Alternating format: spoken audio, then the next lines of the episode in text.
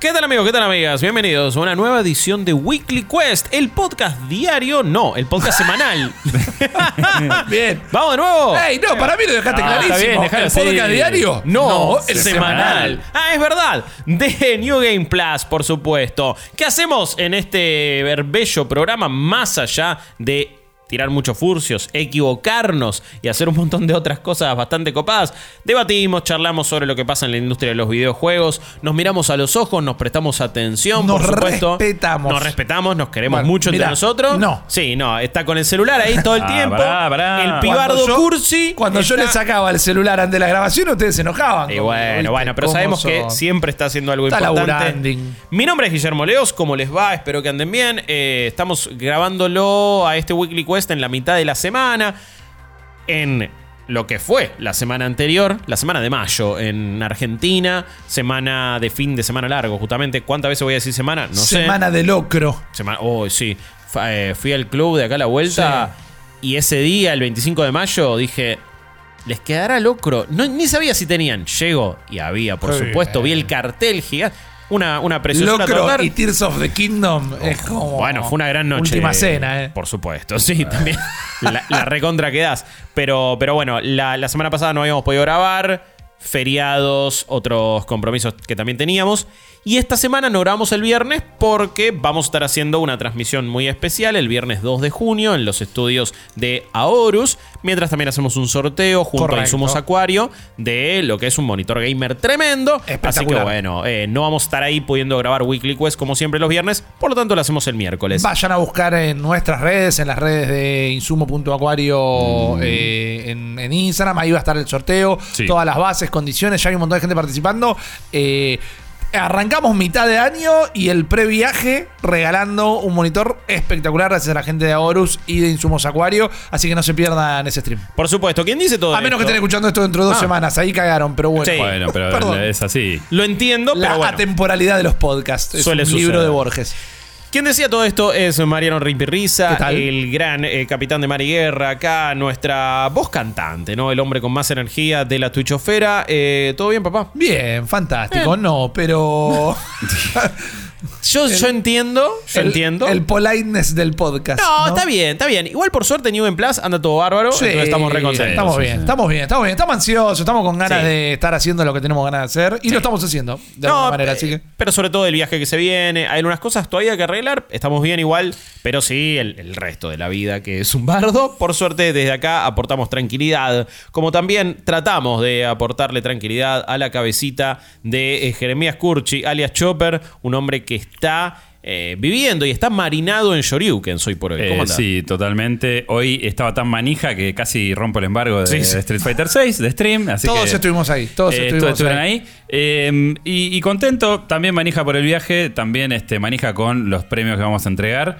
Eh, están llegando mails de confirmación de citas, están llegando mails de confirmación de pre-launch party. ¡Oh! Así que vamos a estar eh, en esa. Canapé, Canapé. canapé. Sí. Nos olvidamos de hacer la Canapé, remera canapé. Canapé Press. Vamos todos a, vamos todos a festejar el pre-lanzamiento de Final Fantasy. amigos. Así que, canapero. primicia eh, en este podcast. Canapero. Hermoso, Canapero. hermoso. Perdón, eh, podemos ya bautizar. Canapero buenísimo, ¿eh? ¿Qué Quiero número, decir, de, buenísimo, ¿qué número es de buenísimo. episodio es este? Canapero, 30. canapero. Eh, sería. para mí, marina- marinado en Shoryuken Marinado, no, es sí, un sí, sí, nombre. sí, sí. Marinado en Shoryuken Sí, y sí, canapero. pero ¿sabes qué? Me gusta mucho el. Marinado en Shoryuken es buenísimo. Sí, bueno. Para que acá nos voy a anotar ya que es marinado en Soy la Shoryuken. prensa que la bandeja no pasa.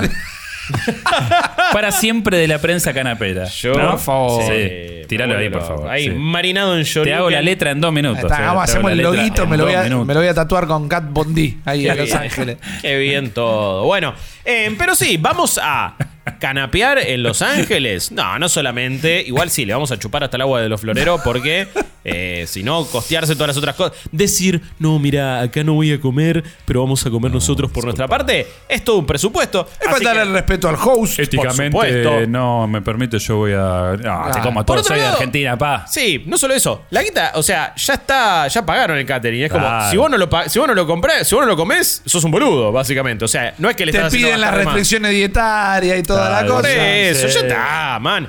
Pero vamos a estar transmitiendo todo el tiempo, contándoles todo lo que probemos, entrevistando un montón de gente, yendo a Super Nintendo World, recorriendo Los Ángeles, trayéndoles contenido de todo tipo, Yeah. sorpresas que todavía no podemos decir, pre-launch party, conferencias. Yo lo del pre-launch party lo, lo comento porque ya se sabe. Esto es una, una cosa Sí, de público sí, sí. conocimiento. Correcto. Pero bueno. Sí, este, pero aparte con uno de los juegos más importantes del año como es Final Fantasy XVI. Así que ahí vamos a estar.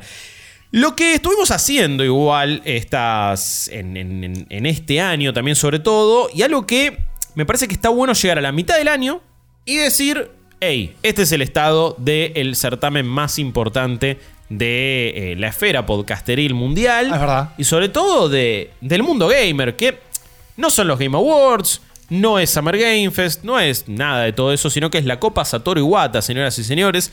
Que qué es, y, a- y también hay que aclararlo, ¿no? Porque en el podcast quizás nunca la explicamos ni la nombramos, pero han pasado tantas cosas, han salido tantos juegos, que creo que vamos a empezar a, a ir chequeándola periódicamente dentro del podcast Correcto.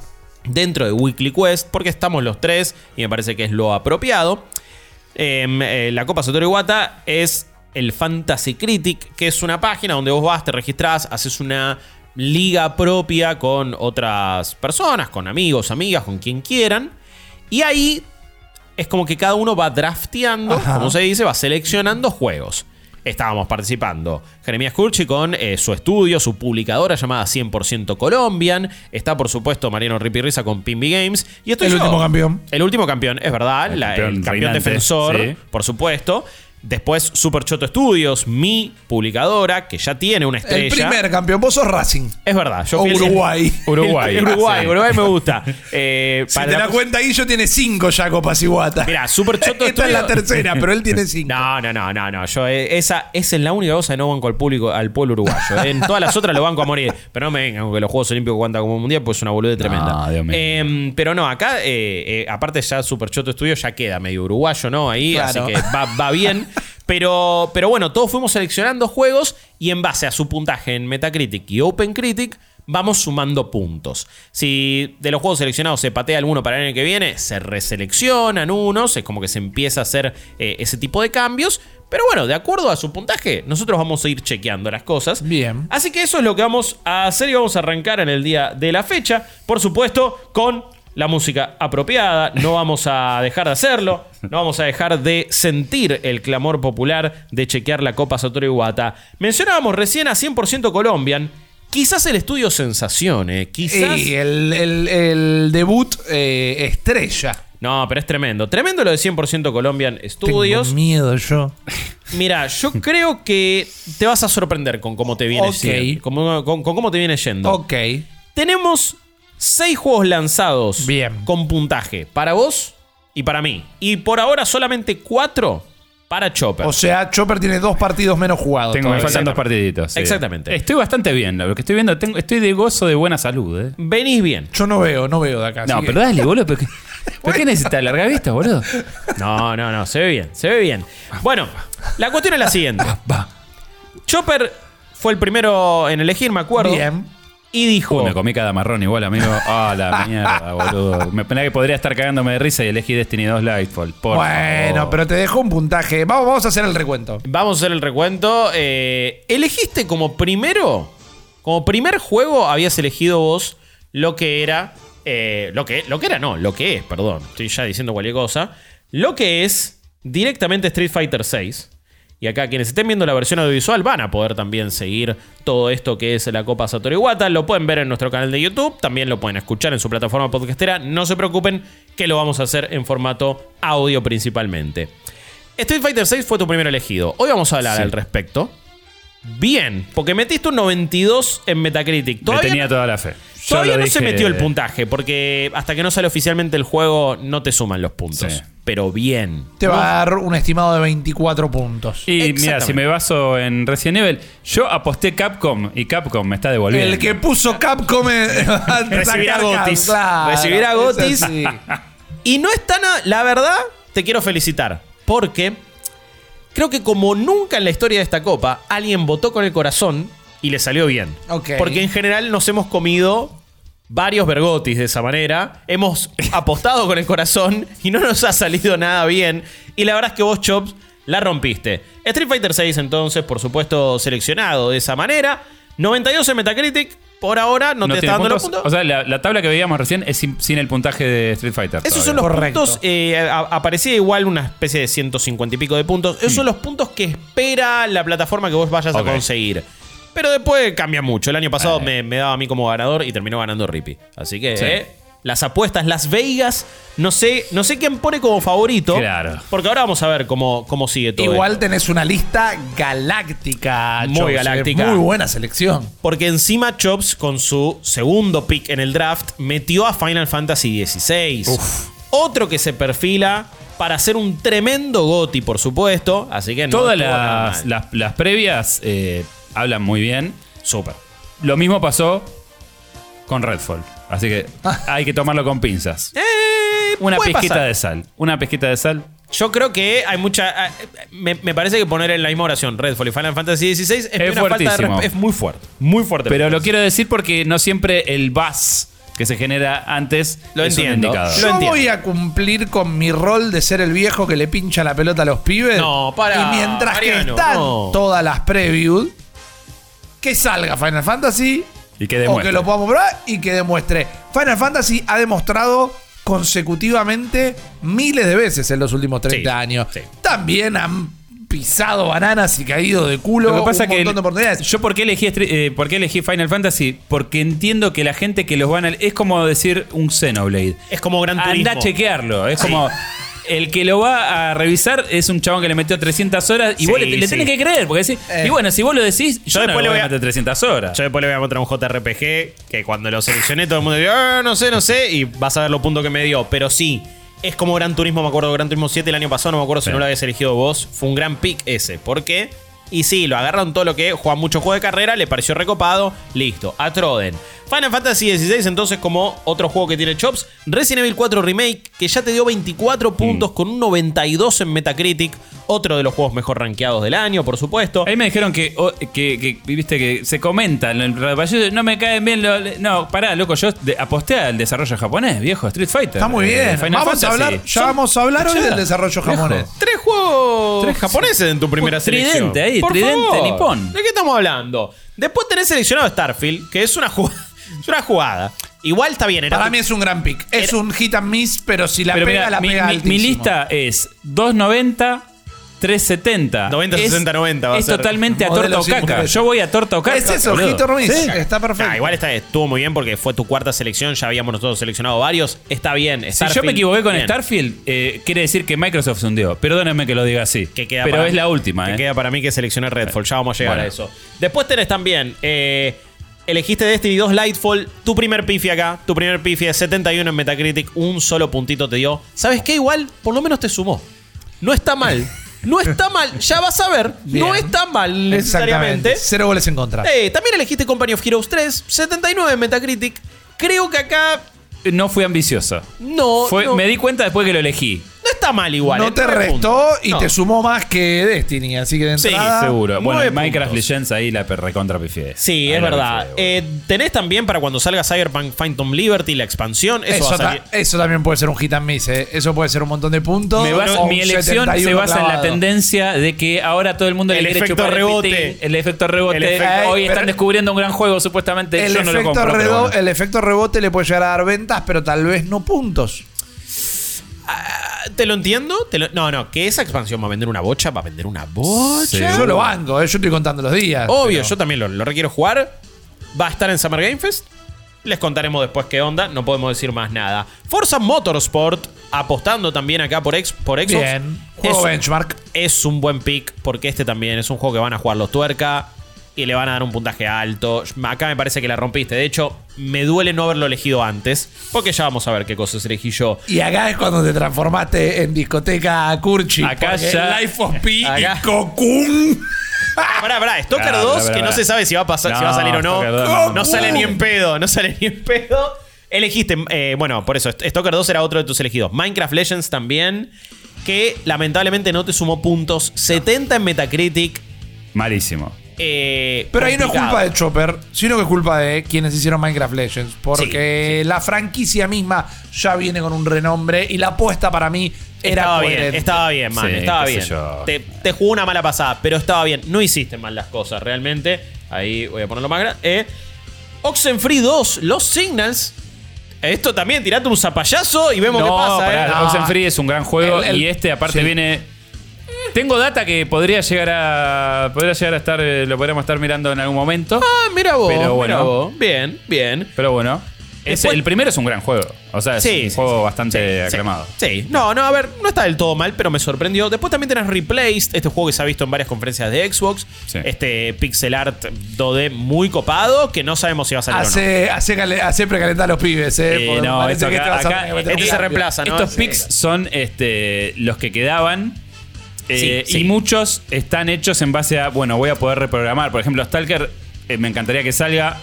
Yo creo que no va a salir Claro, este año. yo tampoco. Recuerden que si el juego se patea para el año que viene, se va a reemplazar. Yo, Skull and hecho, Bones, yo lo elegí porque sé que probablemente no salga este año.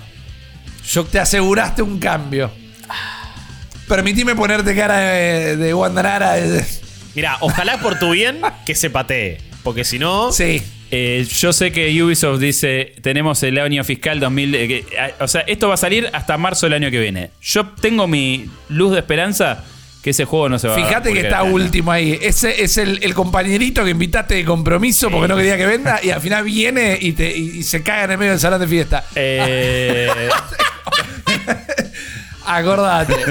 Sí. También tenés seleccionado a Cocoon, eh, un No juego me- me- indie. sí, sí. Que tirate ahí también. Ojo, guarda, porque lo indie también es muy bien puntuado si sale piola, ¿eh? Si es un buen juego, te aseguras un 85. El que creo que va a ser un 75 clavado es Lies of P, el Bloodborne de Pinocho. Yo no lo veo tampoco. es la peor manera de venderlo. Es la descripción literal. Es lo que es, el ¿qué? de Pinocho. es el Bloodborne de Pinocho? Es boludo. una película de Olmedo y Porcel. yo confío, Pinocho. confío en los, en, las, en, en los, en los colegas de Europa del Este y de Sí, Europa que son los que le van a poner los 10 seguro. Complicado, honestamente. Vamos a ver, vamos a ver. Con cuatro juegos puntuados, Chops, tenés un total de 34 puntos en Muy la bien, copa. bien, no Chops, está mal y te van a caer 24 puntos más de lo que es Street Fighter 6. Honestamente, salvo para mí el principal pifi termina siendo Minecraft Legends, porque Sí. Destiny 2 Lightfall apostaste por una expansión, qué sé yo, pero ahí no te está sumando puntos. Tenés un potencial 58. Exactamente. Vamos ahora con Super Choto Studios, quien les habla acá. Y dos partidos menos de nuevo. Y dos Eh, partidos no, menos. sí, Chop, eh, Chop sí, sí, en No, este igual caso. acá, ya está. Para. eh, 96. Para, Ah, para, para, para. 81, 89. Mirá la liga de nombre que tiene ahí. Mi primera selección en el draft fue The Legend of Zelda Tears of the Kingdom. Pésimo juego mira. Generacional, quizás el mejor juego de todos los tiempos, ya lo sabremos. 96 en Metacritic, 32 puntos. El año pasado metí el Ring y no me alcanzó para ganar, hay que aclararlo. Está bien, pero el primer juego que metiste ya es prácticamente la totalidad de puntos de Chopper. de Chopper. Eso es interesante. Pero bueno, yo, ustedes me dejaron Zelda, yo lo agarré. Usted votó con el corazón, agarró Street Fighter, yo agarré el Zelda, que también voté con el corazón. Después, tengo, según Sony va a salir este año, tengo también Marvel's Spider-Man 2. Ese es Salta. Eh, sí. 85 mínimo acá, estamos Eh, metiendo ahí sí, con el, unos el- 25 puntos. el 26 impuesto, el Ahí- impuesto Sony en Metacritic te da un Eh, 85 Octopath para arriba. Traveler tiene 85, son 15 puntos. No está mal. No, No. está. Bueno, eh, totalmente. Fire Emblem Engage me dio menos de lo que pensaba, pero metió 81. Acá aposté por el fandom, acá Está aposté por todo. Pero con el tercer pick del draft, quizás no fue mi mejor elección. 11 puntines me dio. Está bien, no está mal Fire Emblem Engage. Acá metí un batacazo. Dead Space Remake 89 en Metacritic. Regala- regalado. 19 Nadie lo esperaba, puntos. Regalado. Mirá que a mí me encantó, pero 89 es una barbaridad. Es, Ah, un, es es un un montón. montón, es un montón. boludo. Es una bocha. Ah, le No insisto. mintamos entre nosotros. Me encantó, pero 89 es un montón. Es un montón en Metacritic, pero bueno, me sumó 19 puntos. Armor Core 6. Acá ustedes me Te decían. la jugaste. Ustedes me decían, no, que no va a salir, que no va a salir. In From We Trust. Nosotros confiamos en Miyazaki y compañía. Armor Core 6 tiene fecha de agosto. Lo vamos a ver en Summer Game Fest. Después le contaré qué onda. Y acá, por supuesto, ya un gran poroto aposté. Todavía no tiene puntaje. bien, muy bien. Vamos a ver qué pasa. Después, Octopath Traveler 85 Metacritic, 15 puntos me dio. Aposté al JRPG. Está muy bien. Hay mucha gente que dice que es de lo mejor del año y nadie está Sí, hablando. totalmente. Vendió 3 pesos, pero bueno. Anda, bueno, por eso anda a chequearla. Eh, está bien, está bien. Después tengo eh, Hades 2, que este para mí va a terminar siendo un clavo porque va a salir en Early Access, no va a tener puntaje. Acá la cagué, honestamente. No, eh. bueno, pero puede ser un, re- un interesante recambio. Ey, pero donde la terminé de cagar aún más fue cuando elegí Redfall. Yo quizás lo mejor que podría pasar es que se te pate. eh, a mí me encantó, me encantó el primer Hades, pero en el año donde el gaming se está redefiniendo a sí mismo, tiene, no me imagino como Hades no es más Hades, como Hades 2 no es más Hades. Va a ser más de lo mismo, lo voy a amar. Me pregunto cómo eso va a influenciar en los puntajes. Claro. Es verdad lo que decís. Es verdad lo que decís, así que vamos a ver qué onda. En general, la secuela, que es muy secuela, le va bien en Metacritic, pero no tiene mayor puntaje que la anterior, salvo que seas The Legend of Zelda Tears of the Kingdom, ¿no? Y que tengas Claro. un 96 y rompas todo. Redfall, 58 en Metacritic. Me parece que es generoso. Eh, la terminé sacando barata. Pudo haber sido peor. Te restó el Fire Emblem Engage. Eso, ese, esa es la Sí. cagada. Te resta puntos cuando un juego tiene menos de 70 en Metacritic, empieza a restar. Y acá me terminó restando 11 puntos. Es una bocha. Eh, Octopath Traveler 2 aparentemente no había vendido tampoco, sino que vendió 3 millones. Cualquier cosa que metas en Switch vende, evidentemente. Así que 3 millones no está nada mal, pero 85 Metacritic, que es a mí lo que más me importa. Después aposté por Tekken 8, también en mi equipo. Buena, Hay que ver si sale. Hay que ver si sale. Dicen que sale a fin de año. No lo sé. Hay que ver. Oja- sería un año histórico para el juego de pelea, Mortal Kombat, Street Fighter Lo veo 8. difícil. Lo veo difícil. Eh, pero bueno, eh, Street Fighter 8, Street Fighter 6 y Tekken 8. Acá tiré cualquiera. Metroid Prime 4 no va a salir ni en pedo. Dije, me lo voy a asegurar por las dudas. Será otro a cambiar a futuro probablemente. Pero como todavía no se pateó oficialmente, no sé si cambiarlo. Claro. Voy a esperar hasta último momento. Yo estoy para que me digan eh, que Stalker no sale este año. Disculpen y meter un Mortal Kombat. Para mí- eh, eh. Espere, señor, que tengo que elegir. Espere, señor, que tengo Estoy que elegir. eso, ¿eh? Porque tengo Pikmin 4 que sale este año. Sí. Apostando Eh, acá por Nintendo. 81 clavado. Sí, y o- ojalá que sea más, pero mínimo eso. Tengo un lugar vacío donde estaba Suicide Squad Kill the Justice League. Qué hijo de. Esquivando las balas cual Neo Qué en la azotea. El pique es La obvio. vio, El pique es la obvio. vio. El pique Y, es obvio. y, señoras y señores, que Scorpion y Sub-Zero calienten porque hay cambio en el primer equipo de Super Choto. Después tengo Sea of Stars. Ahí un te la juego- jugaste por el japonés. Y acá la, la gente me lo tiró. Ah. Son los mismos de The Messenger haciendo otro tipo de juego.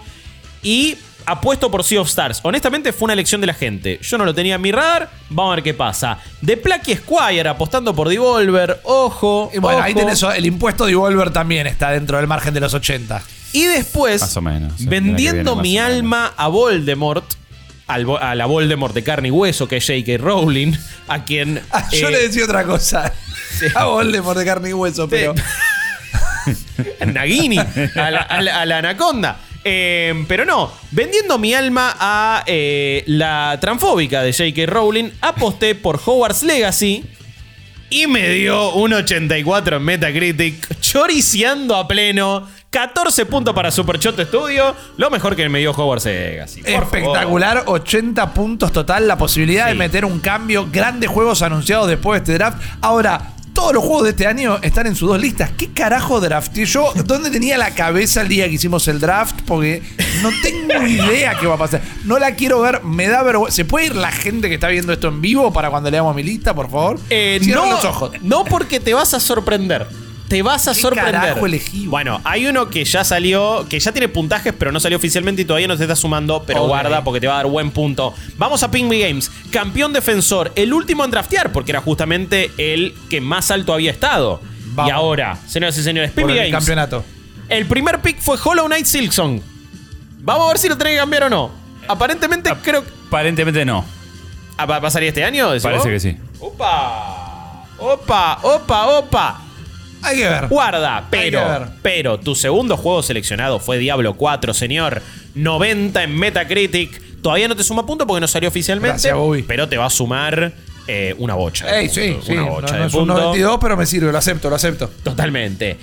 Star Wars Jedi Survivor también. 84 en Metacritic, 14 puntos. Y acá donde digo, acá es donde veo el choreo Hogwarts Legacy. Jedi Survivor es un juego ciento- Infinitamente infinitamente mejor, mejor. boludo. Infinitamente mejor, Yo entiendo con los problemas que salió en su versión de PC, ya lo charlábamos al respecto, no son excusables. Pero Hogwarts Legacy no puede tener nunca el mismo puntaje de Jedi Survivor. No jodamos. Eh, la prensa, No boludo. jodamos, hashtag la prensa. No jodamos. queremos. no Está más para el canapé que para. Eh, laburan para- por el para canapé. Boludo. Sí, Survivor es uno de los mejores juegos del año, chicos. No rompamos los huevos. Pero bueno, te digo 14 puntos. Bien. Honestamente, te tendría Bien. que haber dado mucho más. Bien. Pero bueno, cosas que pasan. Like Dragon Ishin 81 no está nada mal. Esperaba un poquito más. Yo también. No, igual, igual yo creo que iba a estar en esa, ¿eh? Porque ya es un juego que se conocía. Más de que 10 nada. puntos me sirve. Más Sí, de 10 obvio, puntos me sirve. obvio. Directamente. Por Me ahora co- venís sumando un montón. Sí, me comí un garrón con el próximo. Hasta ahí, igual. No, estuvo- Horizon estuvo Call of the bien. Mountain. Me parece que estás robando Me incluso, dejé, eh. me dejé llevar por el hype que decían, ah, no, man, esto va a revolucionar eh, cómo se ven los juegos de realidad virtual. Y No, la sacaste baratísima, Sí, boludo. man, la sacaste barata. Horizon. Call of the Mountain, 80 en Metacritic, 10 puntos para eh, Pinby Games. Muy bien. Después tenés Senua Saga Hellblade 2, que si no lo vemos en esta presentación de Xbox Sí. y no tenemos fecha, anda cambiándolo, ¿eh? Porque Sí, para mí que sí, para mí que sí. Sí, no, algo va. extraño, eh, si escucharon en nuestro podcast diario Daily Quest o si están en las redes, el otro día eh, Jeff Keighley publicó un tweet diciendo, en el showcase de Xbox se mostrarán estos juegos, y puso cuatro juegos y ahora de repente después salió y en uno estaba Fable. Sí. Y ahora hicieron el teaser de Fable, así que para mí el Keighley se adelantó y data. mostró, no sé si a propósito, arreglado o ver. pecó de ansioso y adelantó los juegos que se van a mostrar en el showcase. Oh, ok. Pero para mí Senuas Qué está sí o sí. Ojalá, ojalá que por tu bien salga este año Hellblade 2 entonces. Este fue un gran. Un gran pick. El que tiró acá, tiró también desde Saturno a distancia y No, levantando las no, manos. Dead Cells lo sabía. Sí, este era un sabíamos buen todo pick. que iba a ser bueno. Sí, pero me dolió, me dolió. Dead Cells Return to Castlevania, el DLC espectacular de Dead Cells, 87 en Metacritic, Bien. 17 puntos, le aporta a Pinby Games. Después también Bayonetta Origins, Cereza and the Lost Demon. Un juego que todos nos habíamos olvidado que había salido. Sí, Realmente. Y lo recuerda, pero tiene 81 en Metacritic y 11 puntines. Bien. Después seleccionaste Skate Story. Ese, me va a, ese va a ser un tiro por la culata, pero me No, muero de ganas de no, jugarlo. yo creo que va a ser- va- te va a agarpar, ¿eh? Vamos a ver. Vamos a ver qué vamos pasa. ver. Vamos a ver qué pasa. Este era el, el skater de vidrio. Sos un demonio sos- hecho de vidrio y, y dolor. dolor. Y dolor y tu misión es skatear. Eh, el Gambrera también. Under my Gambrella. Se viene la conferencia de Devolver Sí, el 8. señor. Sí, Vuelve señor. con la, con la vuelta de su mascota, Volvi. No sé si vieron el teaser, Sí, es, espectacular. Eh, vamos a estar en Los Ángeles, es un video igual. Vamos a ver si reaccionamos en vivo o no, de acuerdo a los otros compromisos que tenemos Correcto. el 8. Pero, pero bueno, va a haber conferencia de Devolver. A ver si tenemos novedades de Gambrella. Un juego que la verdad que pinta muy, muy bien. De nuevo, el impuesto de Devolver en Metacritic siempre garpa. Sí, Siempre señor. garpa de Sí, salto. así que buena selección para Pimi Games. Party Animals, qué sé yo. Ponele.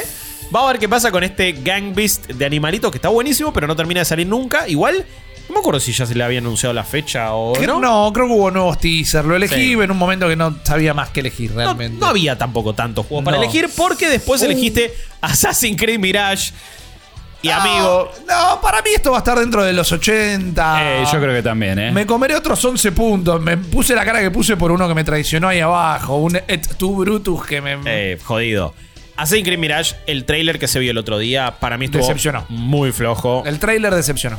tremendo. Me parece que Viejo, aniejo. Va a tener que pasar mucho para que este juego tenga un muy buen puntaje o, le- o levante muchísimo. Vamos a ver igual. Vamos Después salió el de los vikingos, que los vikingos fue el, el género más quemado en los últimos 5 años y fue el Assassin's Creed más vendido. eh.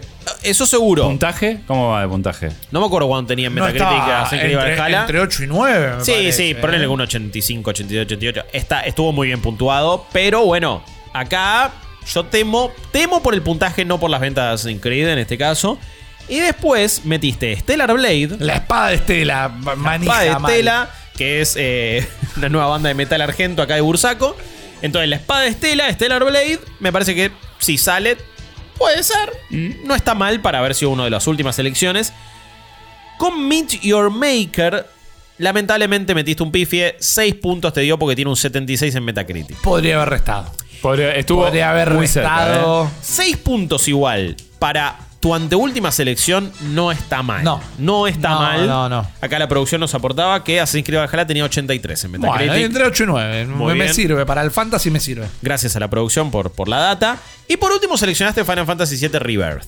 Que hay que ver si sale. Hay que ver si sale. Está bien, porque te lo aseguras. Porque si llega a salir, asumimos todos que no. Pero si llega a salir, señores y señores, Rippy me tiene. Ah, eso te da la copa.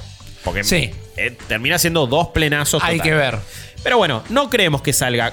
En total, Mariano Rippy Risa. Con 6 juegos ya puntuados y con uno de 90 de Metacritic por puntuar, 69 puntos. Nice. 69. Muy Bien. bien, Rippy. Muchas a gracias, 11 muchas puntos gracias. de eh, el actual puntero que es Super Choto Studios. Ahora, ahora, lo que yo tengo que hacer es. 11 puntos que los puedo hacer pelota, estoy- esta yo misma estoy- semana. Yo la voy a ver de afuera, pero no importa. Dependiendo. Bueno, hay que ver, hay que ver. Equipo nuevo que viene y mete puede llegar a ganar. Buen puntaje, o sea, esos 11 puntos ya los tengo técnicamente ganados. Eh, Hasta que no se publique. No, o sea, No, no, sí, igual con- cuando se publica vas a tener. Sí, ya te levanta sí, todo, sí, es sí. verdad. Tendrías ahí 7 juegos rankeados contra 6 míos en ese caso. Y después también falta el Street Fighter de, de Chops. este fin de semana soy el puntero de la copa. Sí, Después vemos qué pasa la semana que viene. Este fin de semana soy el puntero de la copa. exactamente. Como a mí se me pateó Suicide Squad Kill the Justice League de manera oficial, ese juego es removido. Y en este humilde acto, lo que voy a hacer es pedirle un préstamo a los jeques eh, videojueguiles. A, eh, ¿Cómo es el de, el de Arabia Eh, Saudita? Bi- Bin, Bin Salman, no me acuerdo el, Sí, el sí. nombre. Por supuesto. Y voy entonces a seleccionar y a decirle a Mohamed, Ed Boon, creo. compañía, John Tobias, Hanzo Hasashi, Bihan y eh, gente de todas las organizaciones, Raiden, etcétera, claro. exa- eh, Peacemaker, todos los personajes desbloqueables. eh, Johnny Cage, que vengan todos porque Mortal Kombat 1, señoras y señores. En cuanto hagas clic, voy a hacer que sea una pija total. Ya, ya lo odio a Mortal Kombat, pero en cuanto hagas clic, ojalá sea una verga, boludo. Y en este humilde acto hago clic y ahora Chops espera entonces que Lo, sea. lo siento por, por- por todo lo que están escuchando. Ojalá sea una mierda. Ojalá sea en ese caso para Chopper. Nunca hicimos amistades. No, acá, a cara de yo, perro. eh, o sea, perder ni a las bolitas, boludo. No, a cara de perro, por supuesto. No nos faltemos el, despre- el respeto así. no Empieza Por el favor. review bombing de Chops, pero ahí ya ven entonces en las filas de Super Choto Studios Mortal Kombat 1, señores y señores. Gran refuerzo de mitad de temporada. La verdad que sí. Gran refuerzo, auguro un puntaje alto y acá me parece que ya empiezo a saborear la segunda. La gente se ha vuelto a ilusionar. Esto es la Copa Satoru Iwata, la vamos a ir repasando periódicamente. Espero que hayan disfrutado este paso de comedia hermoso. Pero la verdad que termina estando copado también para repasar el año, para ver lo que se viene. Creo que es un buen panorama. Ajá. Revisar también puntajes eh, unos meses después, como el de Howard Legacy y el de Jay Survivor, que como, vamos amigo, ¿cómo puede tener el mismo puntaje Metacritic? Que de nuevo, Metacritic es un resumen y una compilación de los puntajes de todos los sitios adheridos a Metacritic. Pero bueno, eso es la Copa Satoru Iwata y esperamos que la hayan disfrutado. Continuando con nuestras aventuras podcasteriles, bajando un poco acá la espuma del chocolate. En realidad, Ryan. Eh, no, todavía no. Ya vamos a hablar de última si nos queda un poco de tiempo. Pero sí quiero que nos centremos en uno de los lanzamientos más importantes del año. En una fiesta total que es Street Fighter VI. Vos, Chopper, hiciste la review. Sí. Segundo 10 de New Game Plus. Es verdad. En el, en el mismo año. En el- no en solo en su año. historia, sino en el mismo en año. el mismo año. Pueden leerla completa en ngpmedia.com. Pueden ir a nuestro canal de YouTube para ver lo que fue la review live, ¿no? Donde estuvimos charlando en vivo de, de ese juego junto a Chops. Pero contanos ahora, ¿qué onda Street Fighter VI? ¿Cuán contento estás? ¿Cómo está tu corazoncito de Fighting Games? Eh, yo estoy muy, muy feliz. eh, es, un, es un sueño hecho realidad. Tenía muchas ganas de jugar a este juego. Lo que pasó también es algo que no viví con otras entregas de Street Fighter, que es que pudimos probarlo en distintas instancias. Pudimos eh, Sí. paladear un poco cómo es el sistema, cómo, es, eh, cómo se siente el control. Y bueno, quería el juego completo. El juego completo entrega, digamos, el, el- paquete soñado por cualquier jugador de, de- Fighting Games. Y me parece que hace muy bien el trabajo de bajar a tierra los conceptos. Tiene un modo historia principal, el World Tour, que es esta especie de mundo semiabierto, medio jacuzzístico en cuanto al estilo del humor y, y- y los personajes que aparecen, donde vos básicamente tenés que ser el, el Ultimate Warrior, Sí. tenés que ser el guerrero más fuerte de todos, y para eso tenés que ir logrando eh, trabar relaciones con todos los personajes del roster, entonces vas a conocer cómo funcionan sus métodos de pelea, sus Mm. especiales. Eh, vas a empezar a jugar minijuegos donde tenés que conseguirte, por ejemplo, un laburo haciendo pizzas para juntar plata. Entonces, de esa manera bueno. vos aprendés a usar. a laburar ejemplo- en. Claro. Sos Sí, Daniel sí, sí. Sam. Es un encelar purir este, totalmente glorificado y gigante. eh, que tiene sus altibajos. O sea, como, como modo historia, la verdad es que si la gente va a pensar en un Injustice o en un Mortal Kombat, no vas a encontrar eso. Entonces, tal vez, si yo les digo esto, ustedes van todos hypeados, se lo compran y lo juegan y no les gusta, puedo llegar a entenderlo porque eh, la expectativa que se te da Mortal Kombat, que es el, el- siempre el nombre que es- resuena, porque es Street Fighter o Mortal Kombat, Tekken, un abrazo grande. Eh, pero digo, la expectativa está seteada de esa manera. Ahora, ¿qué es el World Tour? Es un modo historia que está lleno de guiños en lo que es la historia de Capcom como developer de juegos que tienen piñas en su interior, como por ejemplo Final Fight, no Claro. necesariamente un Street Fighter. Eh, que está repleto de guiños, te muestra a los personajes en facetas nuevas, descubrís más su personalidad. Eh, realmente es como una cosa de celebración, de fiesta. Ese universo donde transcurre el juego empieza en- Metro City, que es la ciudad de, de Final Fight. Después podés viajar a distintos lados. Puedes hablar con todo el mundo, podés pelearte con todo. O sea, ahí hablan todos. Te cruzas y es como que te dice, bueno, ¿quién es esta persona? Es eh, Pepe. Pepe tiene condiciones de victoria que si las cumplís te dan diferentes ítems. Tiene un nivel y puedes hablar o podés retarle una pelea. Y decís, che, vamos a pelear. Y es como que dicen, dale, y chocan los brazos. Y te pones a pelear en la calle. El idioma universal en ese En modo. el Capcom Verse. Sí, esa es de las piñas. O Sí. sea, eh, de repente me cruzó una vieja y fue como, vamos a pelear, ¡pum! y, eh, cru- chocamos los puños Sí. y la cagá trompada la vieja. Eh, Un poquito agresivo, pero la verdad Después copado. llegó a la casa y se puso a jugar Street Fighter 6. Totalmente. Sí, sí, es verdad. No, era, era acá. Sí, fui, a- fui- fui a la plaza, ¿no? Pero es es súper gracioso y lo que, lo que yo más le valoro es que hayan intentado algo totalmente distinto a lo que se suponía que tenían que hacer siguiendo la tendencia, ¿no? Porque vos podías decir, y bueno, iban a apostar por el modo historia cinemático donde vamos usando los personajes y hacer la gran Mortal Kombat. Pero apostaron por hacer lo que a ellos les sale bien y eso lo celebro. Eh, no es fácil recrear lo que hizo, lo que hizo NetherRealm. Tienen su estilo, es el rápido y furioso del gaming, es súper flashera la historia. Me importa más la historia y me parece que me arpa más la historia que la jugabilidad hoy por hoy en los, en los modos historia de Mortal Kombat. No, me- no después en el juego que me gusta. Pero siento que termina siendo bastante fácil, las peleas son más o menos siempre la misma. Lo más importante es qué pasa y qué cinemáticas hay. Y acá estoy jugando un RPG donde me preocupa levelear al personaje, me preocupa customizar el moveset que tiene, encontrar secretitos por ahí, cambiarle la pilcha que encima me da más stats porque es un full RPG Claro. en ese aspecto, ir destrabando un cierto árbol de habilidades que te mejora algunas estadísticas. La verdad que es algo bastante único lo que crearon. Medio falopa a la vez, pero es un nivel de falopa que me gusta. Es, Mirá. como- es medio clase B y está bueno también. Es clase B definitivamente. Sí. Y para como me gustan las cosas a mí, está casi al filo de pasar a ser una payasada. Sin embargo, Al borde del cringe constante. está eh. al borde del cringe Constante. constantemente. eh, y titubea y... y, eh, lo, lo busca casi hasta por momentos. Gracias por entender lo que estaba queriendo decir. Ahora bien, lo que a mí me gustaría destacar, y eso ni siquiera siguió hablando Chopper de los modos de pelea tradicionales, del control nuevo, de mil cosas. Pero sí algo que yo destaco de todo esto en varias reviews, en la de Chops, en la de nuestro amigo y colega Axel, por ejemplo, y en otras de todo el mundo, destacan cómo Street Fighter VI no solo es un gran juego, sino que es un gran paquete de contenido. Sí. Y yo creo que este año, que ya están todo el, en todo el mundo lo está llamando en las redes, en los sitios y demás, el mejor año del gaming en muchísimo tiempo. Me gustó como lo fraseó eh, Chopper hace poco en redes como el mejor 2023 de la historia. Como, me gustó bastante.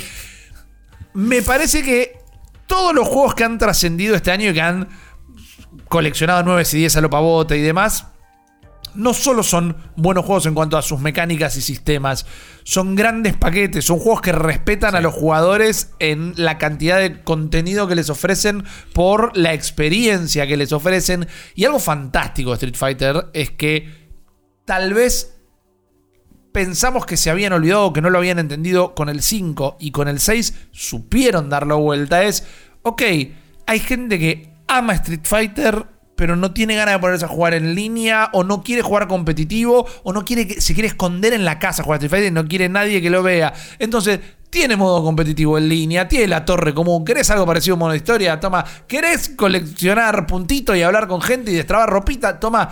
Tiene todo sin sacrificar nada, porque en ningún momento deja de ser Street Fighter en Claro. cuanto a lo que es como la eminencia de un juego de pelea. Entonces, creo que todos los juegos de este año, y no voy a elaborar con otros ejemplos, porque estamos hablando específicamente de esta entrega de Capcom ahora, pero lo hizo con Resident Evil 4, lo hizo Nintendo con Sega. El segundo asterisco es al principio de los 2000 se hablaba de la muerte del gaming japonés. Oh, Eh, después se estandarizó un a poco. chuparla. Es- Y ahora el año. Está más lindo que nunca. El año este, 2023, es en gran parte del gaming japonés. Viene siéndolo hace un tiempo, te voy a decir. El año- el año yo estoy pasado completamente también. de acuerdo, yo estoy completamente de acuerdo. Eh, pero lo que voy es eso. No nos quedemos, quedémonos, disfrutemos y eh, alabemos a los grandes juegos que han salido este año. Pero veamos cómo la industria parece haber leveleado un puntito, se clavaron un rare candy y están salan- saliendo juegos que respetan al jugador y que le ofrecen un buen contenido y le dan la mano a los eh, hardcore gamers como a la gente más casual. Es que Street Fighter no va a dejar de ser el headliner de Evo y a la vez está invitando a Sí. todo el mundo más que nunca.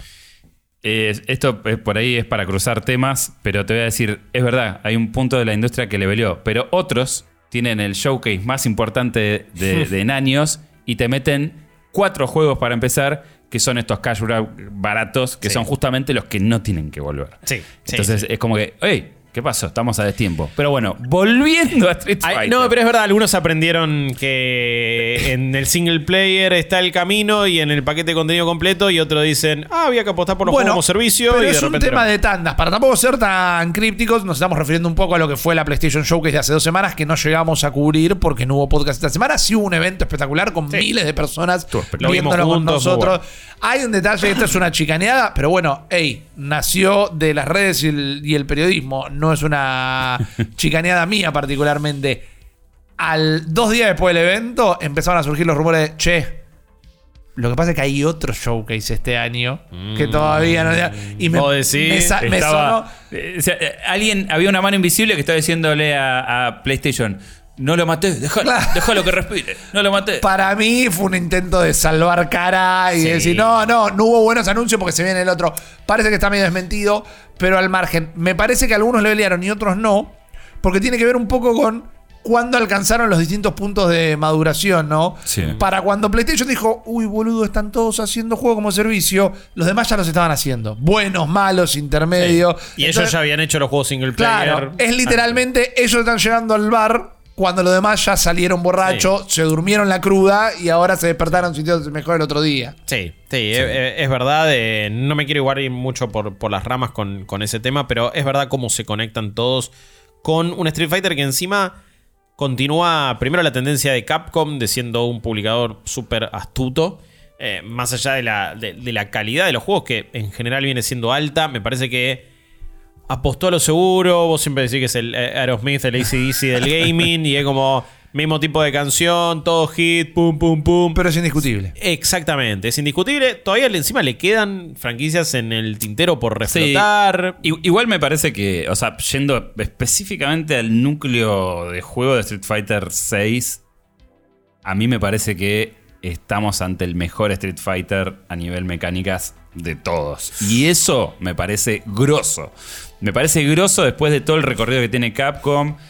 No estamos hablando de un refrito, estamos hablando de un nivel de pulido que es como que me digas, el equipo de Nintendo se tomó un año para pulir Tears of the Kingdom. Estamos hablando de eso.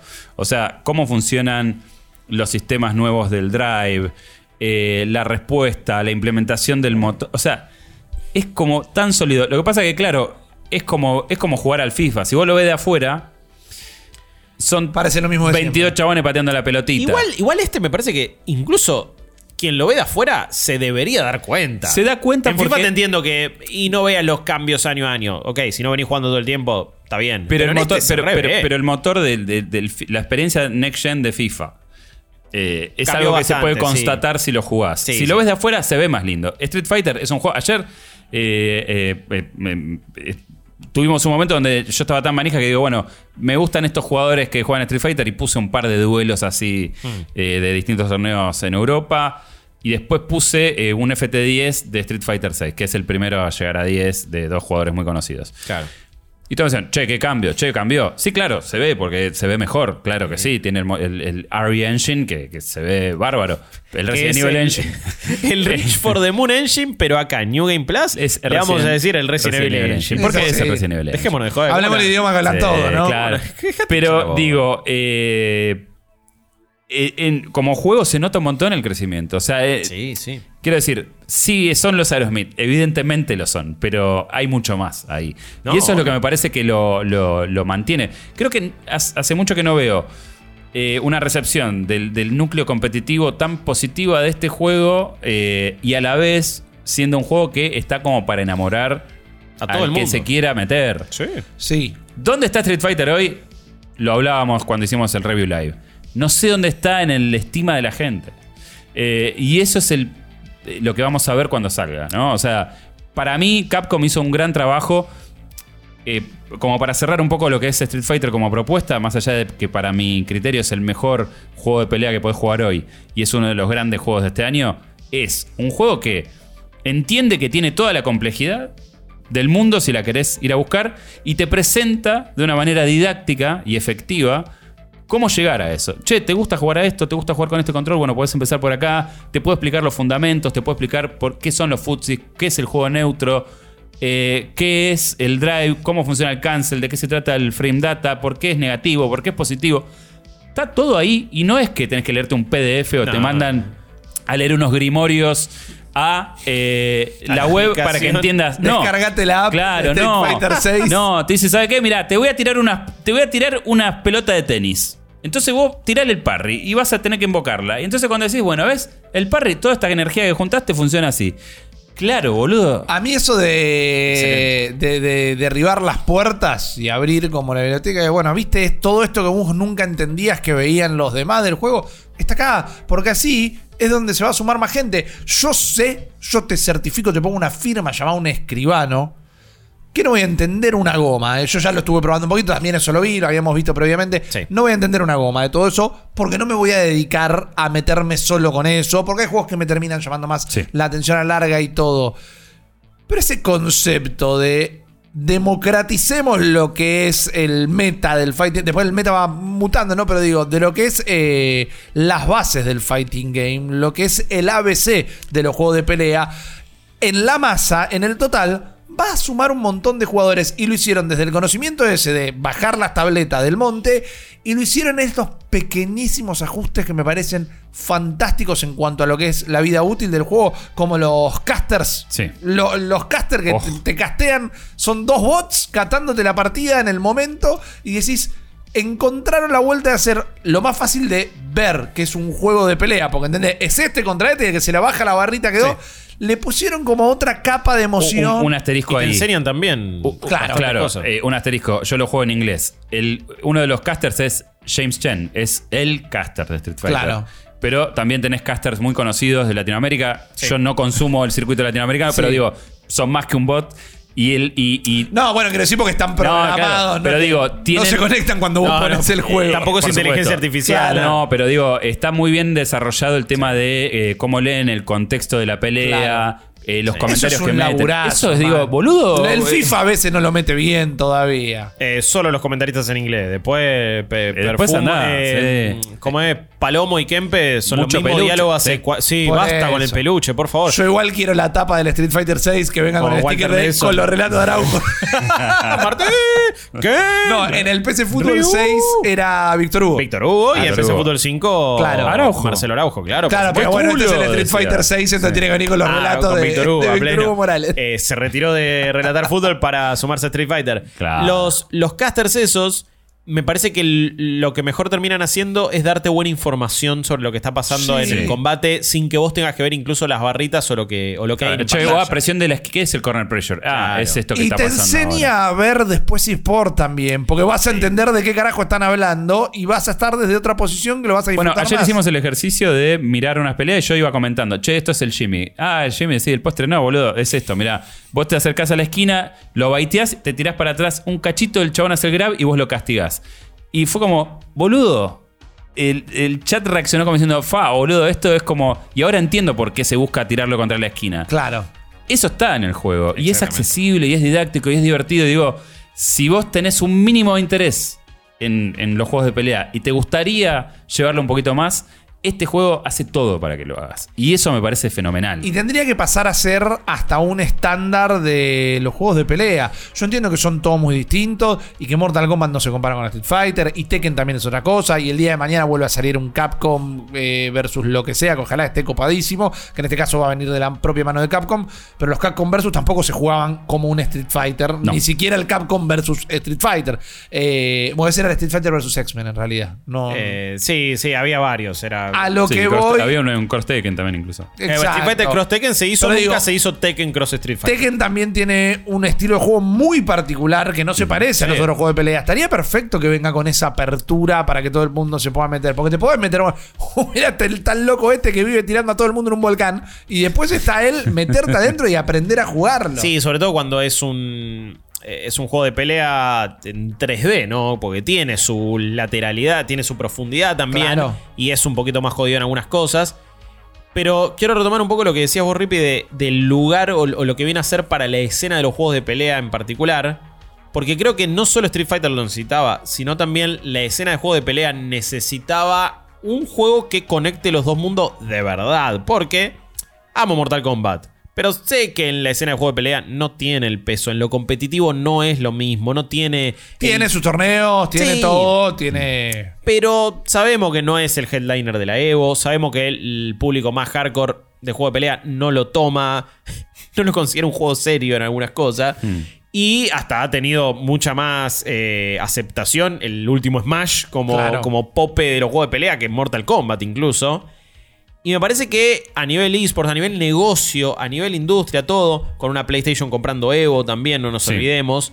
Un juego como Street Fighter era necesario no solo para esa saga, sino también para la escena de juego de pelea. Sí. Yo veo lo que hicieron con el control moderno y siento que es una de las mecánicas más revolucionarias de los últimos tiempos. Y es una boludez en realidad porque es copiar casi que el modelo de Smash.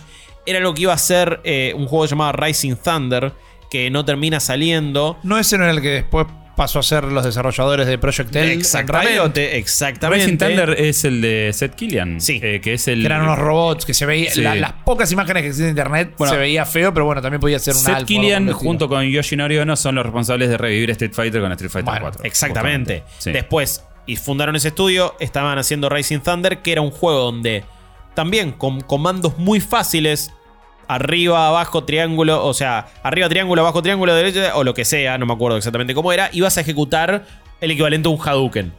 Que es lo mismo que ahora toma Street Fighter. Y que probablemente sea el mismo tipo de control que vaya a estar en Proyecto L, que no me extrañaría, porque estamos hablando de un juego de League of Legends, el juego más popular del mundo. Entonces Vas a querer que todo el mundo lo pueda jugar. Va a ser free to play, vas a querer que todo el mundo lo juegue. Pero acá Capcom digo- dijo, bueno, lo adaptamos a Street Fighter. Y, no y, le tiras algunas penalidades a los autocombos. No es lo mismo que el modo clásico. El modo clásico te va a dar más profundidad, más maleabilidad, mejores combos, etcétera, etcétera. Y la persona que lo sepa dominar te va a patear el trasero cuando vos juegues con el estilo, con el control moderno. Pero yo nunca pude jugar con personajes de, de carga, por ejemplo.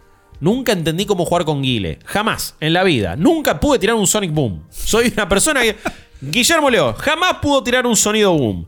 Así que eh, entiendo que en parte era mi culpa y en otro era no entender los personajes tipo carga. Y acá con el control moderno, eh, triángulo adelante o triángulo atrás y listo, y ya está. Y estoy pensando en la estrategia, estoy pensando en el spacing, estoy pensando en otras cosas. Estoy aprendiendo de juego de pelea y eventualmente ojalá termine pasando lo que Chops también decía en la review y mucha gente está especulando si va a suceder o no.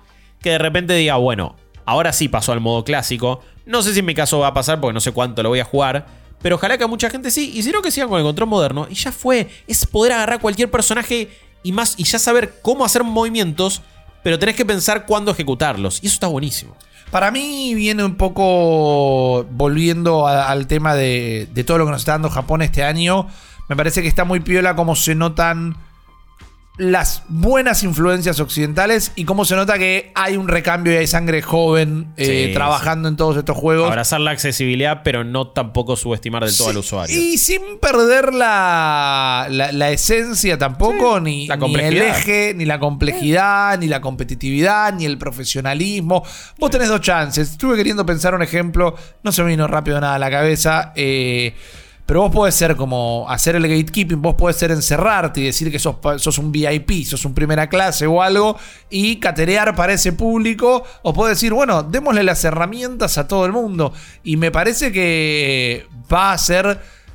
Nosotros ya lo jugamos un montón, incluso Guillo, vos ya lo habías probado el año Sí. pasado y toda la bola, pero la gente lo va a empezar a probar en estos días y me parece que realmente se va a sentir un regreso fuerte, como en su momento fue un poco el 4, pero acá estamos hablando del nuevo Street Fighter 2, tal vez. pero, pero con un. Totalmente. A nivel global, porque yo sé Sí, que en sí, algunos sí. lugares eh, el 3 recontrapegó, el 3 creo que es uno de mis favoritos incluso. Visualmente es uno de los más lindos. Eh, pero no es el que habla, no, no es el que conoce la tía Chola. No, no, totalmente. Me parece que este va a agarrar lo que no tuvo Street Fighter 4, que es justamente la industria del streaming, de generación de contenido. El de 4 redes salió en un punto de quiebre también donde el gaming está empezando a transformarse en otra cosa, pero sí. todavía no lo es. 2008, ¿no? Creo Correcto. fue. Sí. Eh, ¿No es? Por ahí, en ese límite. Entonces es como. Estaba todo mucho en pañales lo que era la transmisión de juegos, let's play, creación de contenido, etc. Y este lo va a agarrar full, full, en la cresta de la ola. Entonces va a estar. Va, vamos a- va a haber un montón de streams recontra copado que vamos a hacer. Y va a ser jugando con la comunidad, porque el sistema de lobby que armaron, el Battle Hub, es espectacular. espectacular, Le- crearon este, esta arena gigante con un montón de arcades. Vos vas con tu personaje que te creaste Sí. en el modo World Tour. Podés tener hasta peleas de avatares ahí directamente. Que está bien. No, no buscan que estén balanceadas porque Claro. están rotísimas. Porque si vos le peleaste una bocha de personajes, ya fue, no pasa nada.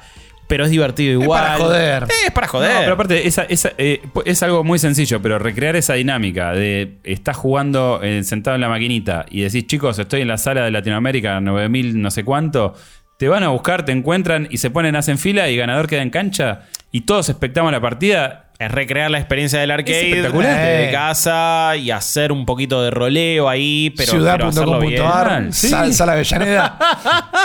Pero está buenísimo que eso pueda pasar. El juego me parece que es una celebración de la cultura de los fighting games, de Capcom, de la propia saga. Está bárbaro a nivel visual. Los personajes nuevos me encantaron prácticamente todos. Todos. Son todos refacheros. no hay uno que de fe- sea usar. feo de usar, que tenga cosas, o sea, eh, impecable. Y estoy soñando con también que vuelan algunos personajes, sobre todo Street Fighter 3, eh, en modo DLC. Ya se Tenés mucha ganas de jugar con DJ, ¿no?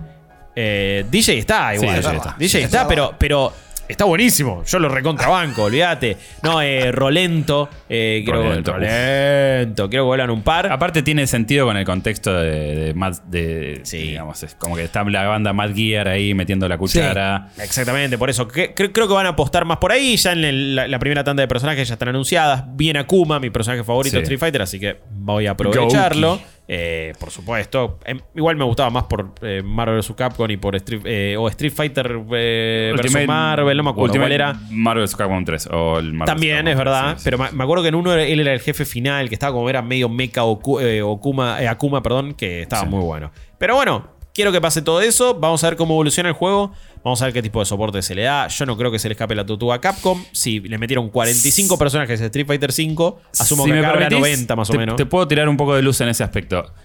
Eh, cosas que sabemos que va a tener el juego, pero que no pudimos probar. Una de ellas es el concepto de, de- de los pases de temporada. Vas a tener un pase de temporada con objetos cosméticos que probablemente influyan los trajecitos en el modo versus Sí. y también, eh, quiero decir, en el, en el- en el roster, trajes para, para el roster y también para tu avatar. Eh, va a haber un, un tier pago y un tier libre, como todos los juegos estos. De- como servicio, no sé qué onda.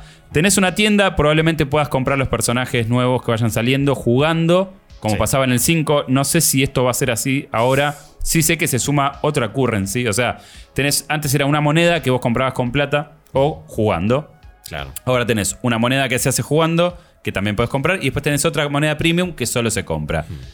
Eso nos dieron la data antes de hacer eh, de sacar el análisis. Claro, un mail que revis- que un mail, no sé este, cómo va a estar implementado. Si ya lo dijimos en el análisis, pero si eh, resulta que ahora los personajes desbloqueables solo se van a poder comprar, es un pasito atrás. Sí.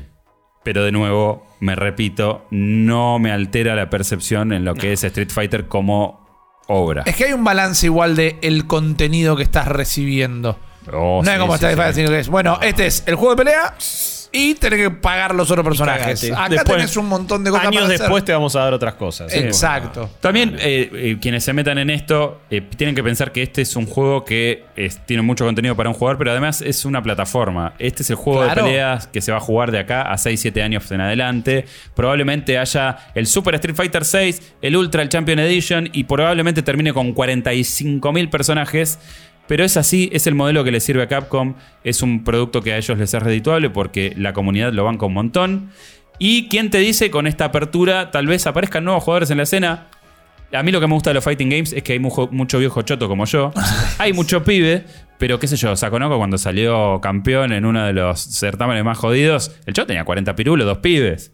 Es para gente como uno también. No es necesario tener reflejo de acero. Es que sino- es, el, es, es el eSport más clásico. Claro. En cierto punto, ¿no? Es la, la primera experiencia de, Sí. de los eSports. Estaba ahí. Era en los arcades, la gente cagándose trompada virtualmente. Sí. Y está la cosa muy de barrio, muy picante. Y entiendo que es una cosa old school. Pero quizás acá sí. Y después veamos lo que pase de nuevo.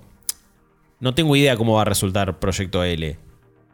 Pero nunca hay que subestimar eh, la, la El poder de- influencia, el poder sí. de Riot, el poder de un mundo como League of Legends. Si ya lo hicieron con Valorant, acá también pueden cambiar algunas cosas. Me gusta igual que Street Fighter VI haya, haya llegado antes que esto, ya estableciendo ciertas cosas. Y es como, bueno, porque quizás ponele que este no salía o la pifiaba y de repente un juego free to play termina en- estableciendo todo otro modelo de negocio. Y, te y Capcom quizás dice, uy, no, hay que recular, uy, hay que cambiar un par de cosas. Va a ser muy importante ver el éxito que tenga Proyecto L en cómo modifica la monetización Claro. de este tipo de juegos. Sí. Y estoy de acuerdo que Capcom, primereando, se acomodó Ey. un toque. Lo importante acá es que Mortal Kombat la puede zafar más o menos, pero es relevante a lo que voy a decir. Mortal Kombat está bueno. Tekken está bueno. Project L sabemos que va a tener laburo y plata encima. Después vemos cómo Sí. esté, pero laburo y plata encima va a tener. Se reconstruye el imperio del fighting game. Vuelve Killer Instinct. Ese- Eso es como. Eso es lo que quiero yo. Ojalá. Ese es mi Anuncio en el. Exo Showcase. No, Por- no No, está no, no, creo que esté cerca. No creo que esté cerca, pero creo que si se No estaría mal, Let, igual. them cook. Si se Sí. cocina them bien todo esto. Eh, mira, eh, el de 2013 era un juego espectacular con un errado y fallido sistema de monetización. No solo, no jodamos, no solo eso. Salió en la en la peor pe- época de la- Xbox One. en la peor cuando no vendió una Xbox, goma y cuando obvio. Don Matrix había dicho TV, TV, Sarasa, Sarasa, y si querés jugar offline, usa la 360. Pero en 2015 tenía un montón de personajes nuevos y cosas y ya había tenido un arranque tan malo que Sí, quedó sepultado. Pero no era un mal juego. A mí me para parece nada. que lo que le puede llegar a dar un poquito de calor a, a Capcom es el hecho innegable que hoy por hoy son los únicos que tienen un real incentivo en que la gente quiera dedicarse a nivel competitivo, porque por ejemplo la Capcom Cup tiene un palo en premios. El Pro Tour, todo. Tenés el Capcom Pro Tour, tenés un montón. Hay mucho metálico dando vueltas alrededor de Street Fighter que si vos lo comparás con lo que son eh, un LOL o, o- o, no sé, un Dota, Ah, obviamente bueno. es mucho menos. Sí, pero es el premio más grande en la Pero historia es, de los fighting digamos, games, no podés este, eh, eh, competir de igual a igual. Creo que Project L tiene la posibilidad de brindar un metálico parecido y quitarle un poquito Ey. de comerle un poquito la torta a Street Fighter en eso. Porque más allá de lo que me guste o no lo que hace NetherRealm, lo concreto es que no hay escena competitiva porque nadie pone un mango. Y es lo mismo que pasa con los juegos de Bandai. Se dejó de jugar eh, Fighter, Fighter, Z. sí. Porque ya está. O sea, hubo un Y incentivo porque de un año. 70 Goku como DLC también. También, eso es verdad, pero digo, Bandai no está poniendo plata y No, diciendo, che, hacemos un Invitational todos los años, un palo. Eso lo hace Sí. Capcom nada más. Sí, sí, sí, sí, es verdad que si no hay un, eh, un, un- como se le dice, no, una, no, no solo una escena, sino también un calendario y un circuito Un plan, sí, un circuito. sí. es como que no va a ir a ningún Capcom lado. eso lo tiene y de hecho eh, parte de la movida que están haciendo con Play 5, eh, particularmente con esta función de los torneos, es abrir el espacio para que haya más gente compitiendo. Claro, entiendo. Entonces eh, creo que hay toda una cosa que se puede abrir ahí. Street Fighter VI es claramente uno de los lanzamientos más importantes, más celebrados del año. Como alguien que no sabe jugar juego de pelea, les puedo asegurar que el control moderno sirve. Es una buena manera de meterte en este mundo. Vayan a ver los streams de, de Chops jugándolo también, porque aprendo, sigo aprendiendo un montón de cosas. Y, y la verdad que espero que la comunidad también lo abrace y podamos jugar un montón de peleitas entre Ojalá. Personas acá que están eh, eh, con los pies sobre la tierra. Yo soy el. Dan. Y que no ven la Matrix. Esta ecuación. bueno. Pero igual, eh, encantado. Con mí- el mismo entusiasmo que Y Dan. yo soy eh, Daniel, soy Dan Do, boludo, porque tampoco voy a jugar muy bien. Pero bueno, la Ah, verdad que no me da miedo. Pero ahora no me. Con este tipo de control. No me, realmente estoy pensando, digo, quizás me voy a meter en el Battle Hub y voy a jugar algunas peleitas porque en- voy a buscar algún lobby que sea para principiantes o algo así. Voy a ver qué onda, porque no tengo tanto miedo. Eh, a- a- ya, ya no es la cosa de, uy, no voy a poder ni siquiera hacer un, un- la, patadita que- de Chun-Li, boludo. Tenés que estar seguro de que tu corazón lo puede aceptar y lo puede manejar. Yo ya estoy mentalizado que ¿Sabes voy a perder igual. No es como cuando juego al FIFA. Es Tiene, do- tiene dos cosas. Eh, ganar, eh, tenés un match FT2 con un X. Sí. Leer al, al oponente, bloquearlo y ganar es un subidón de dopamina comparable a los jefes más duros de Elden Ring. Sí, sí, o, obvio. do- o Dark Souls. Totalmente. Imagínate tener una noche donde ganaste 5, es el juego de tu vida. Por Pero eso. también te puede tirar mucha sal. No espero ganar ni una pelea, así que si gano dos ya voy a estar contento. De nuevo, distinta es mi relación con FIFA, por lo cual no lo juego más. Es, es- Y porque sé que si pierdo, no debería perder. el hielo que hay que romper, a los dos les Claro. digo, es. Ganaste tus tres primeras peleas, perdiste. O sea, perdiste en el sentido de estás atrapado. Sí. Sí, Eh, sí, es sí, eso, sí. ¿eh? Es eso. Em, vayan a probarlo, vayan a chequear la review de Chops en ngpmedia.com, que es nuestra web, y también en nuestro canal de YouTube, por favor. Así ven también la discusión más en profundidad. Hablamos de un montón de cosas. Igual acá en el podcast le metimos bastante. Pero voy a retomar el tema que habías traído a la mesa y conectar varias cosas, ¿no? Un poquito del show que es de PlayStation, lo que nos fue dejando, lo que viene siendo este 2023. La tendencia que está corriendo PlayStation y la tendencia que parece estar marcando el mercado. Repasamos en la Copa Satoru Iwata eh, recién un montón de puntaje de Metacritic. La Sí. mayoría de esos Sí. juegos eran single player. El juego como servicio que estaba puntuado era la expansión de Destiny 2, tenía un 71 en Metacritic.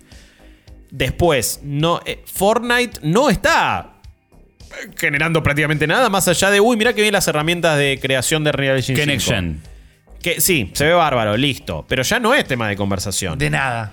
Ya no importa cuáles son los personajes de cada temporada. Eh, la pandemia, ya vivimos en un mundo post pandemia. Hay que ver por qué tal vez eh, nos enteremos pronto, por qué ajustaron el cinturón también, ¿no? Porque era eh, 25 personajes nuevos y que haga un recital Metallica con Ariana Grande, revivime a, a Porque todo tiene un el techo. holograma de Tupac. Claro. Todo tiene un techo. También No, habrán visto los números. Sí, dijeron a Real Engine 5, pongamos todo, apuntemos todos ahí. Porque ahí también va a estar el negocio de Epic a futuro. Claro. Como empresa.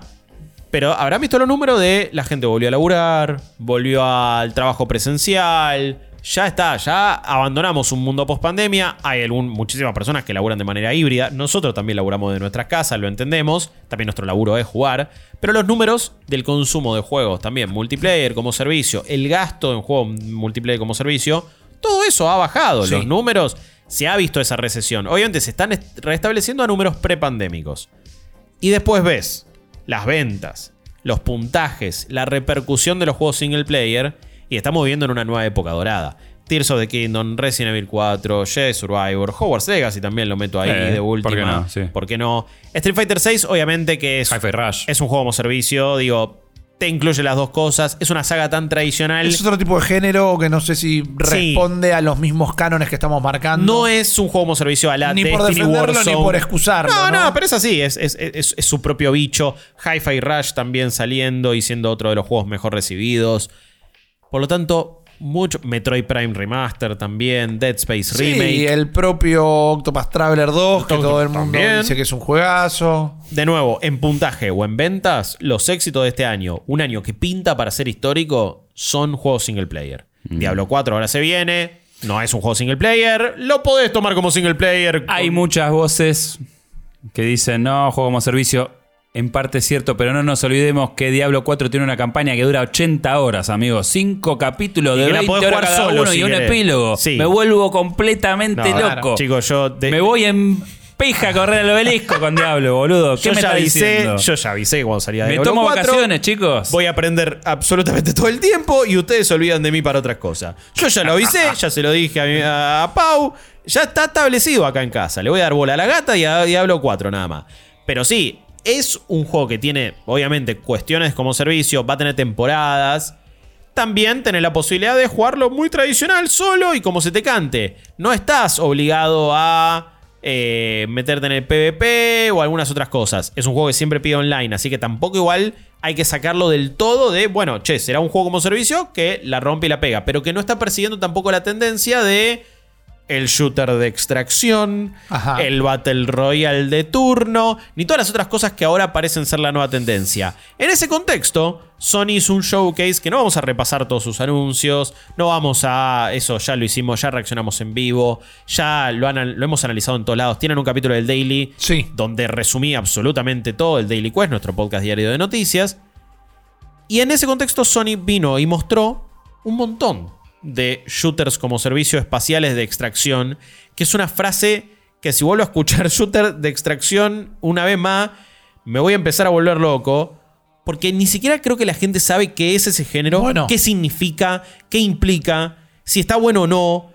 Tarkov es como un, éxito que nadie juega, pero que todos ven, pero si se juega o no se juega. Es, la- plata en los eSports, ¿no? ¿Qué Como onda? to- Todo Sí. lo publicita, ninguno del público. El DMZ de Warzone estuvo bueno tres semanas y después no le dieron más bola.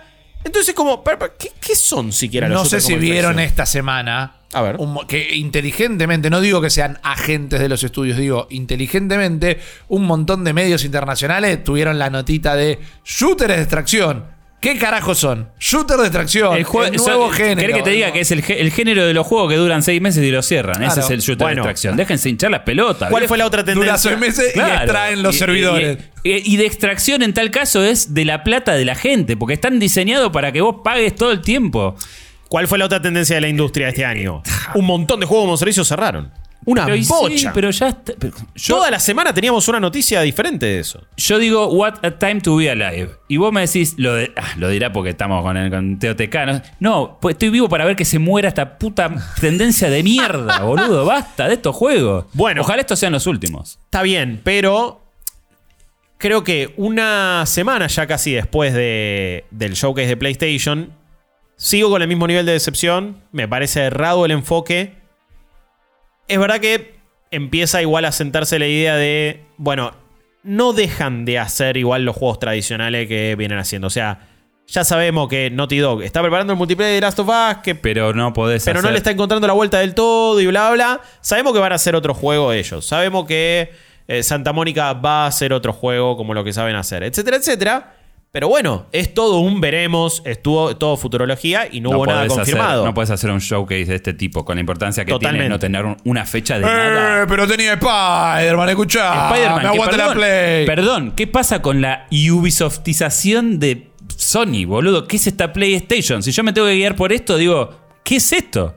A ver, ¿se vio bárbaro Spider-Man 2? Sí. ¿Es suficiente para un joystick? ¿Eh? No. Sos Eh, un pilero, eso es lo que pasa. es, es suficiente para un joystick, es suficiente para un show- showcase. Déjame de joder, boludo. No, menos como el que hicieron, fue un showcase largo. Fue un showcase que arranca con tres juegos que no sé si es para meter el, el piñazo inicial, arrancar con lo nuevo de Haven Studios, que vos decís, uy, mirá, trajeron Era el un estudio de Ubisoft. Raymond. Era un tráiler de Ubisoft. Era un trailer de Ubisoft y era otro shooter cooperativo que dice... Y esto lo, esto lo dijo eh, Víctor de eh, Anaid, que le mando un abrazo. Dijo: ¿Cómo no me voy a sentir ofendido con este tráiler de mierda que empieza con Eat the Rich. Y dice, estos juegos que están diseñados para sacarle la plata a la gente y hacer rica No, a Jay Raymond. El argumento del ¿Qué juego. carajo te pasa?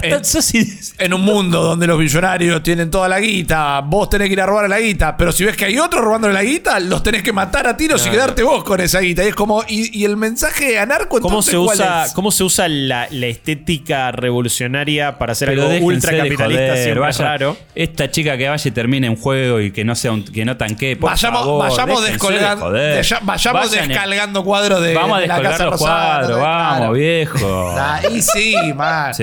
El puño lleno de verdades. La, la abajo. única, la única consistencia de los últimos juegos lo que laburó es que, Que o no no, se terminaron de hacer, claro, Sí. o salían y se cerraban. Eso es verdad, pero arrancar, o sea, dar el mensaje de esta es la nueva visión de PlayStation, la verdad que en lo personal, al ser alguien que en general ha conectado mucho con la franquicia de PlayStation a nivel single player, muchas de esas son de mis favoritas, incluso pienso en The Last of Us, pienso en Uncharted, pienso en God of War, en, en el, ult- los Spider-Man Miles Morales me han encantado. Fue como un balde de agua fría, male, fue Es como... Che, ¿qué pasa con el Sony que, que, que- que conquistó a tanta gente? Yo Digo. quiero separar un toque los tantos. No hay tantos, tantos para separar, pero digo, por un lado, gran parte del error es del departamento de comunicación. Porque primero, te, te- te arreglo, te edito este mismo showcase. Primero muevo un toque el orden de los juegos. Y no le pongo PlayStation Show, que le pongo State of Play. Saco un Y se solucionaba todo. Cambio el orden de un par de juegos, saco un par de juegos que no interesan a nadie, saco el tráiler de Gran Turismo, que la re quiero ver la peli, pero ponémelo en el escúchame. countdown, ponémelo en el countdown y no en el medio del Che, ¿sabés que showcase. estaba bueno ponés, para- ponés la película de Gran Turismo, que no importa una mierda a nadie, ¿no? Vamos a decir la de verdad. acuerdo, le estoy importa un completamente de carajo a acuerdo. nadie. Y dos días después sacás el port de Ratchet and Clank a través de un coso del PlayStation Uno Blog. de los dos mejores Somos todos juegos. pero que- nos toman de imbéciles. Es que el primer error. Insólito no haber ¿Qué puesto- mierda les pasó? Insólito, ¿no? es haberlo que el puesto primer ahí. Ese- error es comu- No lo puedo creer comunicacional. Y después hay un tema que no la entienden. Y yo no entiendo cómo si sos Sony no puedes entender esto. El mundo entero se ríe de tu presidente. No lo puedes mandar a dar la cara. Esto me encantaría ser una obsesión mía. En realidad es de Kyle Boseman. Pero hasta que él no lo dijo, yo no me di cuenta. El flaco no solo está leyendo bastante mal de un teleprompter. Lee hasta cuando dice quién es.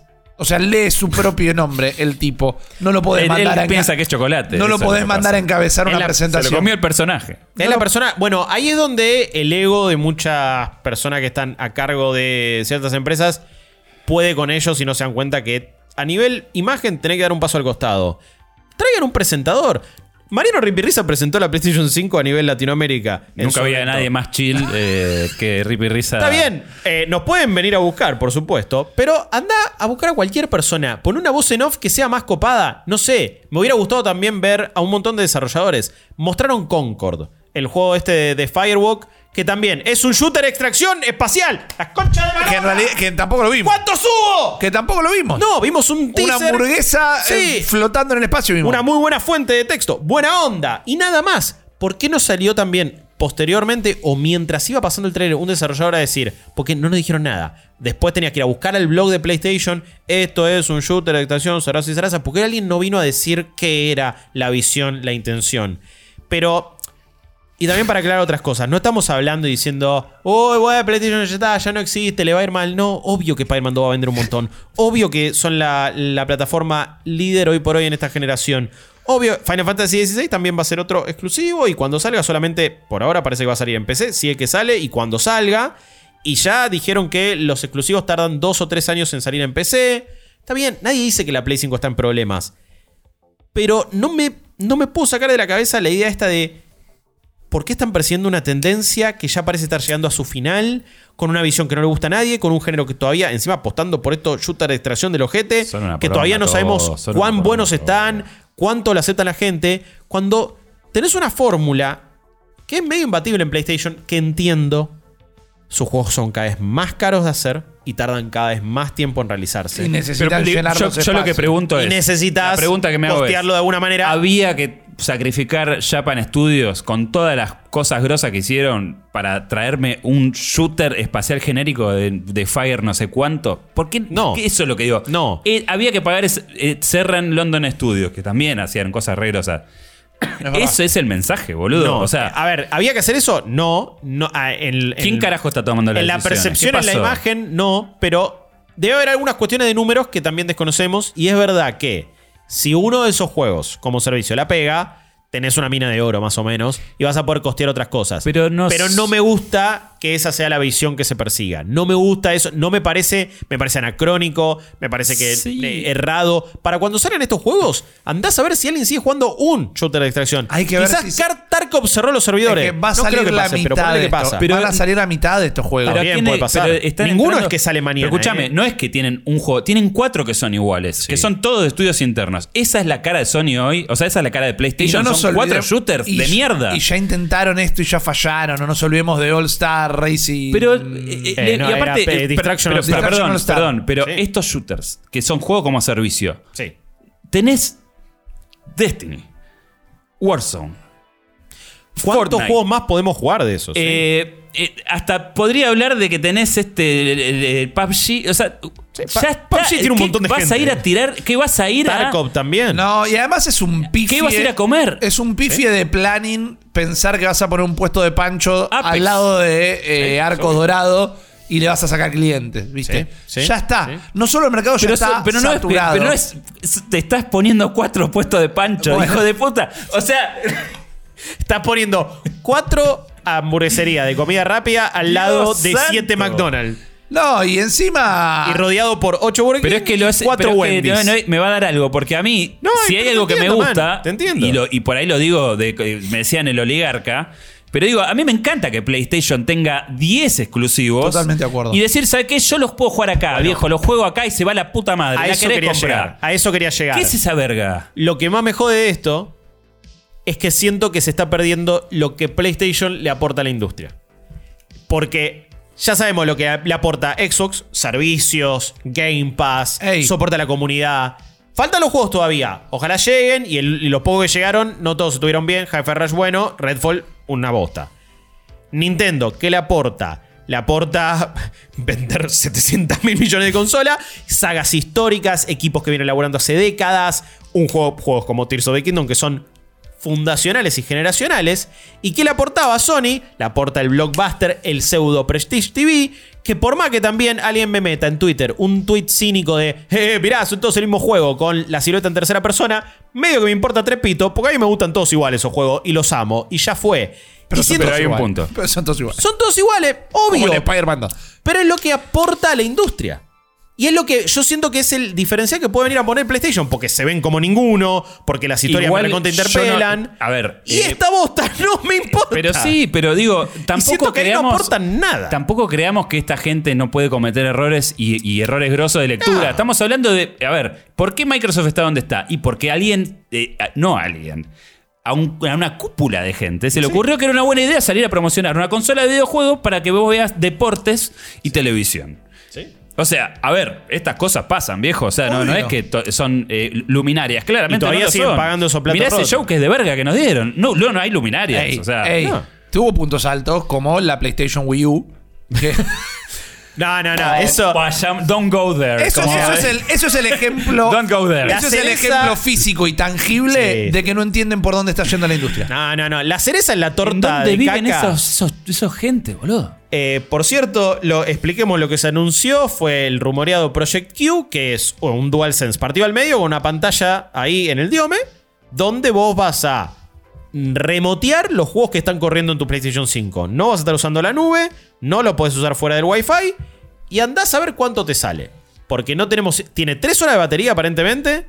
Y Walter, me compro otra tele, me va a salir más barato. Y es algo que ya Pongo la pausa y espero los 15 minutos que tardo en cagar y vuelvo a jugar. Si quieren, eh, mientras estemos en el podcast, prendo la Play y hago lo mismo a través de mi celular con un DualSense conectado por Bluetooth y es exactamente lo mismo, pero nos van a cobrar 250 dólares por eso. Nadie lo pidió, nadie lo va a usar. Hay mucha gente que no sabe todavía que el Remote Play se puede usar en el celular. Significa que hay mucha gente que no le importa el Remote Play y no lo va a usar y no se va a ir a comprar nada de eso. Entonces fue un anuncio tras otro que se sienten eh, desconectados de tu público, de nuevo, eh, eh, fuera de tiempo, fuera mal timing. Este fue el showcase que tenía que salir el primero de abril. Y lo levantaban todo, nos cagábamos un toque de risa. Después hacían el posteo de Twitter diciendo El- que era el April April Fool. Fool. Y listo. Tuvo que haber sido mil cosas Porque diferentes. lo del dispositivo para Remote Play es un chiste que hace un par de años te hace IGN. Probablemente. Porque Eh, encima hard- litera- hard literal. drive.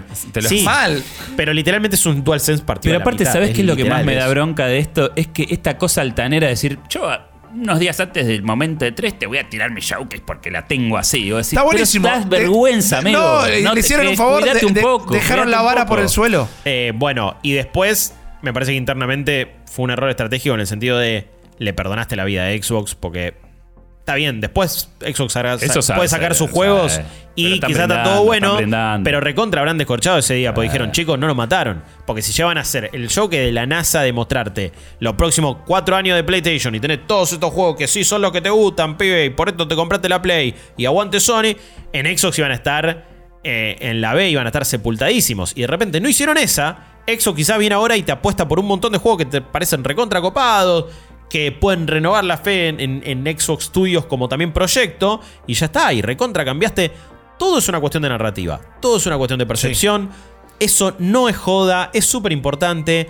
Don Matrix abrió la boca en 2013 y le cagó durante 10 años a Xbox la estrategia. Y todavía siguen pagando los platos rotos. A mí lo que me parece. Lo, que me- Todo es lo que narrativa. me duele es que el chabón se lo remerece, pero digo, hay una estructura corporativa que decidió que era una buena idea. Y eso es, me parece que lo que nos olvidamos muy fácil. Sin Eh, duda, sin duda, digo, sí, no es, no es culpa solo de él, pero digo, bueno, quedó como el chivo expiatorio. Chocolate con sus dificultades de, de- de- de- para expresarse, el tipo va y pone la cara, pero claramente, digamos, eh, lo que comunica es el resultado de Pero un vos montón no de... podés tener una empresa, vos no podés tener una empresa y no tener medido lo que tu audiencia y la que no es tu audiencia también piensa de vos, la imagen que tenés Seguro. directamente. No había una persona sobre la faz de esta tierra que se prendió yo y digo, ¡Sí! ¡Salió Jim Ryan! ¿Viste? Como, no pasó No, no, eso. Entonces, es vos la eso cabeza- lo tenés que tener medido. Es la cabeza más antipática que ha tenido Sony desde que estoy metido en este mundillo. Yo pensé que John Leyden me caía mal y al final lo terminé lado queriendo. Jim Ryan, eh, Es el hombre carisma, a mí me caía bastante bien dentro de todo. Para lo que era la imagen de Sony en ese momento. y coincidió también con una época dorada de, de- de exclusivo de Ese Sony. es el tema. Eh. Porque Jim Ryan podría, si, si estuviéramos en el momento quiebre de Play 3, algo así, Jim Ryan podría haber salido y hacer. Y se iba. Como cuando salían con un papel que decía 300 dólares. Pero Como escúchame, cuando yo- salían y decían, así se prestan los juegos en nuestra Ey, consola. ey. Y bueno, John Leyden era el tipo de persona que después del tráiler de God of War, el chabón lo tenía fumándote el pucho y decías, me atrapaste, esto es gaming. Sí. A este flaco no le crees una mierda, aparte Sí, sí, de sí. todo, ¿no? O sea, eh, John Layton tenía una altanería que terminaba aportando al show. Este es una meba. Pero Eh, estaba acompañado. Cuando, Sí, cuando te tenía con acompaña qué, la tenía con marca. qué. Bueno, pero acá también cuando te lo pones a pensar, digo, está bien. Van casi, estamos llegando casi a los tres años de esta generación, Sí. lo cual es una bocha. La consola es un cañazo, y yo. Eh, No, la no, Play está bárbaro. Es que digo que los pero- resultados en teoría lo deberían acompañar más Está de lo bien, que parece. pero el empecemos chabón a no separar. ayuda. hay cosas que hay que separar y me parece que no vamos a progresar nunca si no las hacemos. Una es pedir disculpas por las tendencias del momento. Como, eh, en los 90 te metían a todos los personajes en el juego. No te acordás? bueno, ya está, los DLC existen hace 10 años, nos rompamos a la huevo. No nos comparemos más con el Sega porque estamos viviendo Sí. 30 Soplabas años. el el cartucho futuro. y arrancaba el toque. Claro, Bueno, boludo, pero que los juegos duran 15 minutos en realidad. No Eh, rompa la voz. Por eso. Y, y- y por otro lado, no podemos tomar más los éxitos comerciales. O sea, podemos tomarlo, charlémoslo, veámoslo.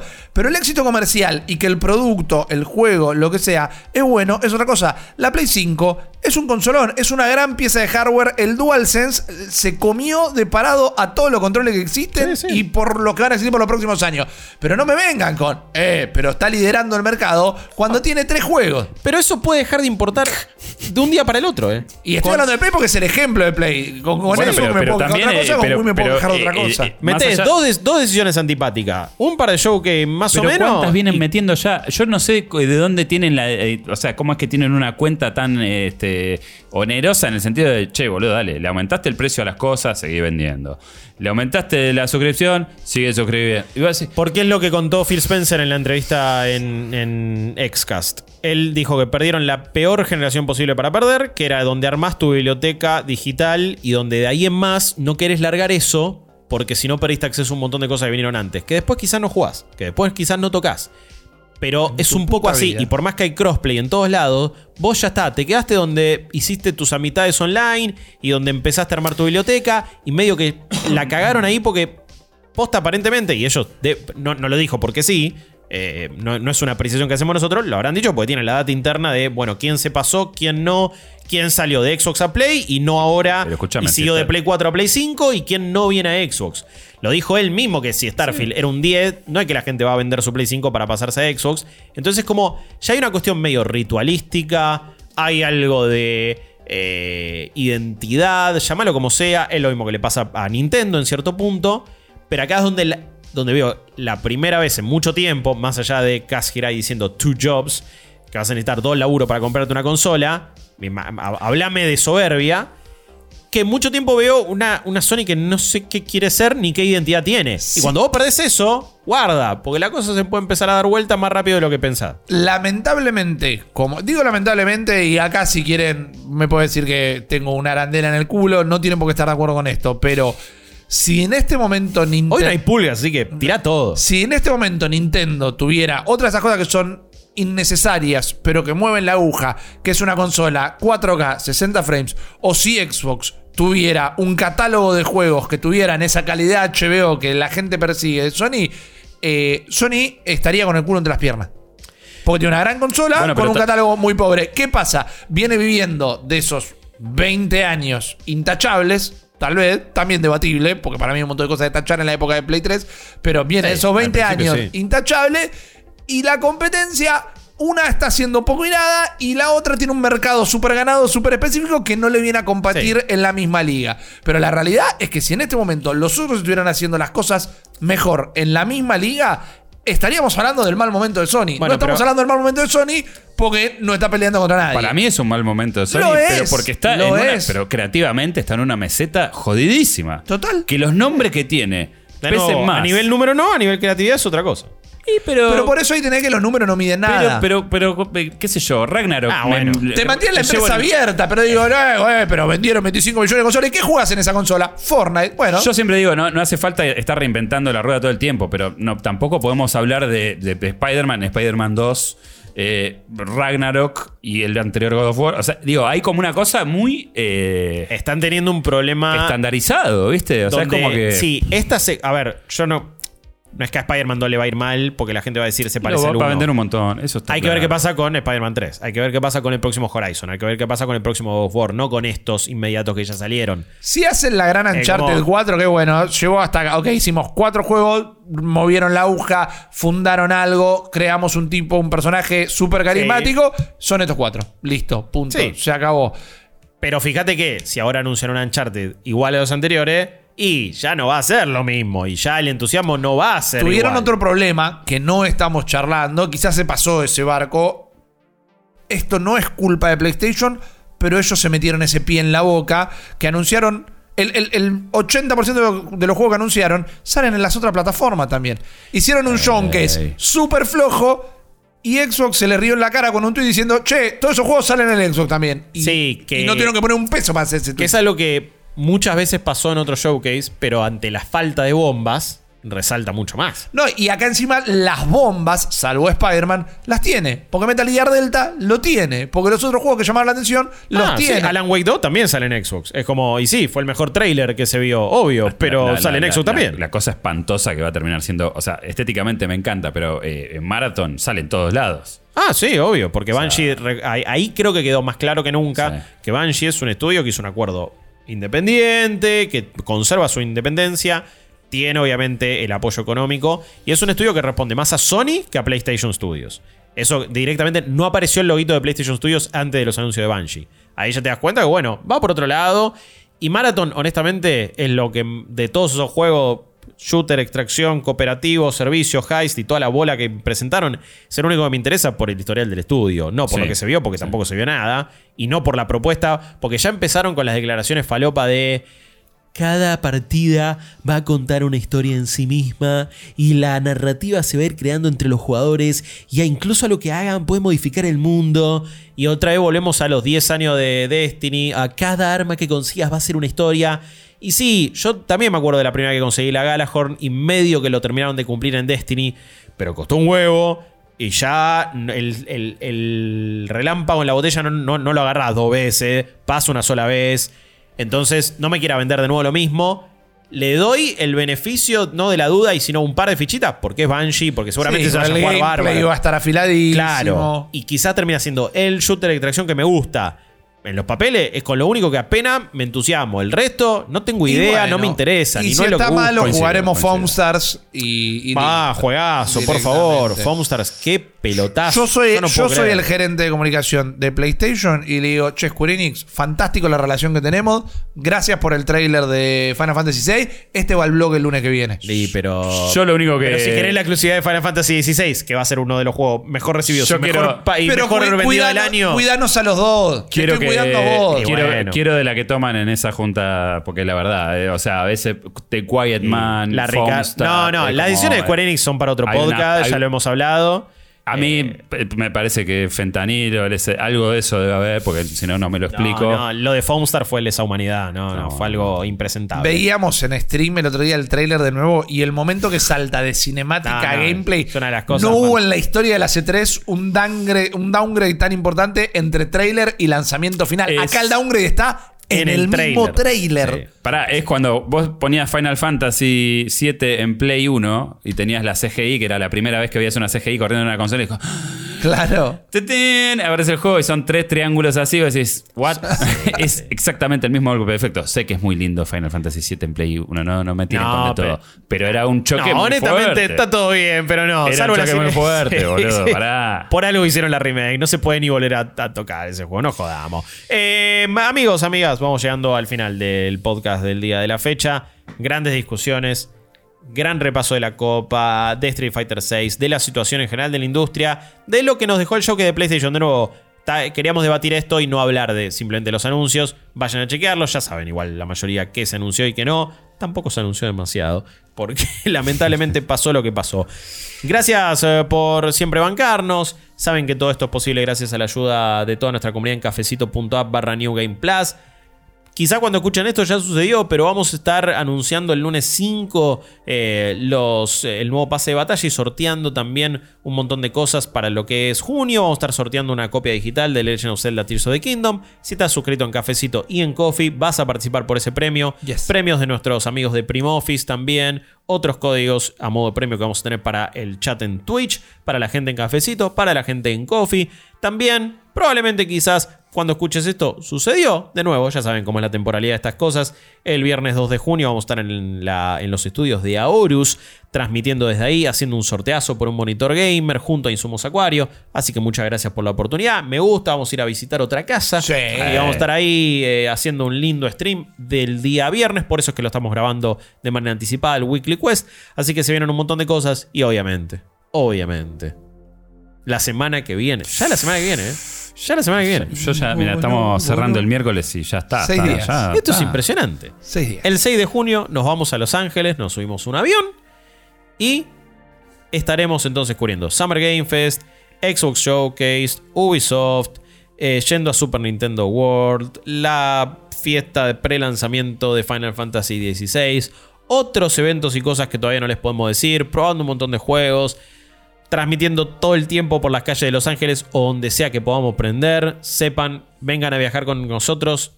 Estén con Twitch abierto todo el tiempo porque la notificación va a saltar ahí. Síganos en arroba New Game Plus OK, que vamos a avisar Avisamos ahí, todo el sí. tiempo. Exacto. La realidad es que no hay necesariamente un cronograma donde vamos a, cuando, de cuándo vamos a aprender, porque es cuando podamos en todo momento. Sí, Eh, sí, hay un yo- hueco, pum, prendemos. Yo creo que chau. eh, podemos aventurar que en las mañanas, antes de arrancar cada jornada, haremos un repaso, un Sí. stream fijo y después el resto eh, de acuerdo a cómo podamos y cómo estemos todos, porque es el primer fin de semana, vamos a estar medio como que cada uno gravitando en un montón de lugares, así que tal vez no podamos prender tan seguido en ese momento. O bueno. serán de algunos ratitos, ¿viste? Unos Sí. 30, 40 minutos como para contarles qué hay, qué estuvo pasando. Después iremos a probar algún juego y esto, porque también todavía no sabemos qué vamos a poder mostrar, qué no. Eh, Lo que vamos a ver está todo bajo embargo. Yo, ya sabemos eso. acá todo lo que vamos a ver. Son cosas muy grosas, pero embargo. Pero por eso, el año pasado también ahí en el Summer Game Fest era como, bueno, sí, esto no pasa nada si lo mostrás ahí con el celu y de repente lo de Sonic Frontiers eh, tapaban las pantallas como diciendo... Yo también hubiera tapado la No pantalla". vean nuestro juego que es un desastre. Eh, así que bueno, esas cosas eh, saben que van a suceder. Gracias por el aguante, entonces. Gracias eh, por siempre bancar todo lo que hacemos en New Game Plus. Ha sido un placer. Jeremías Curchi, alias Chopper, ¿cómo ¿Cómo Eh, estás? Bien. Te doy la bienvenida. No, mentira. Eh, Empieza de vuelta, el, el look. bucle. Sí, el, sí. look- el El bucle. final es en donde partí. eh, Mariano Ripierris, un placer. El placer estuvo de ustedes. Y gracias a ustedes por haber estado del otro lado. Mi nombre es Guillermo Leos. Cuídense y nos vemos la próxima. Chao.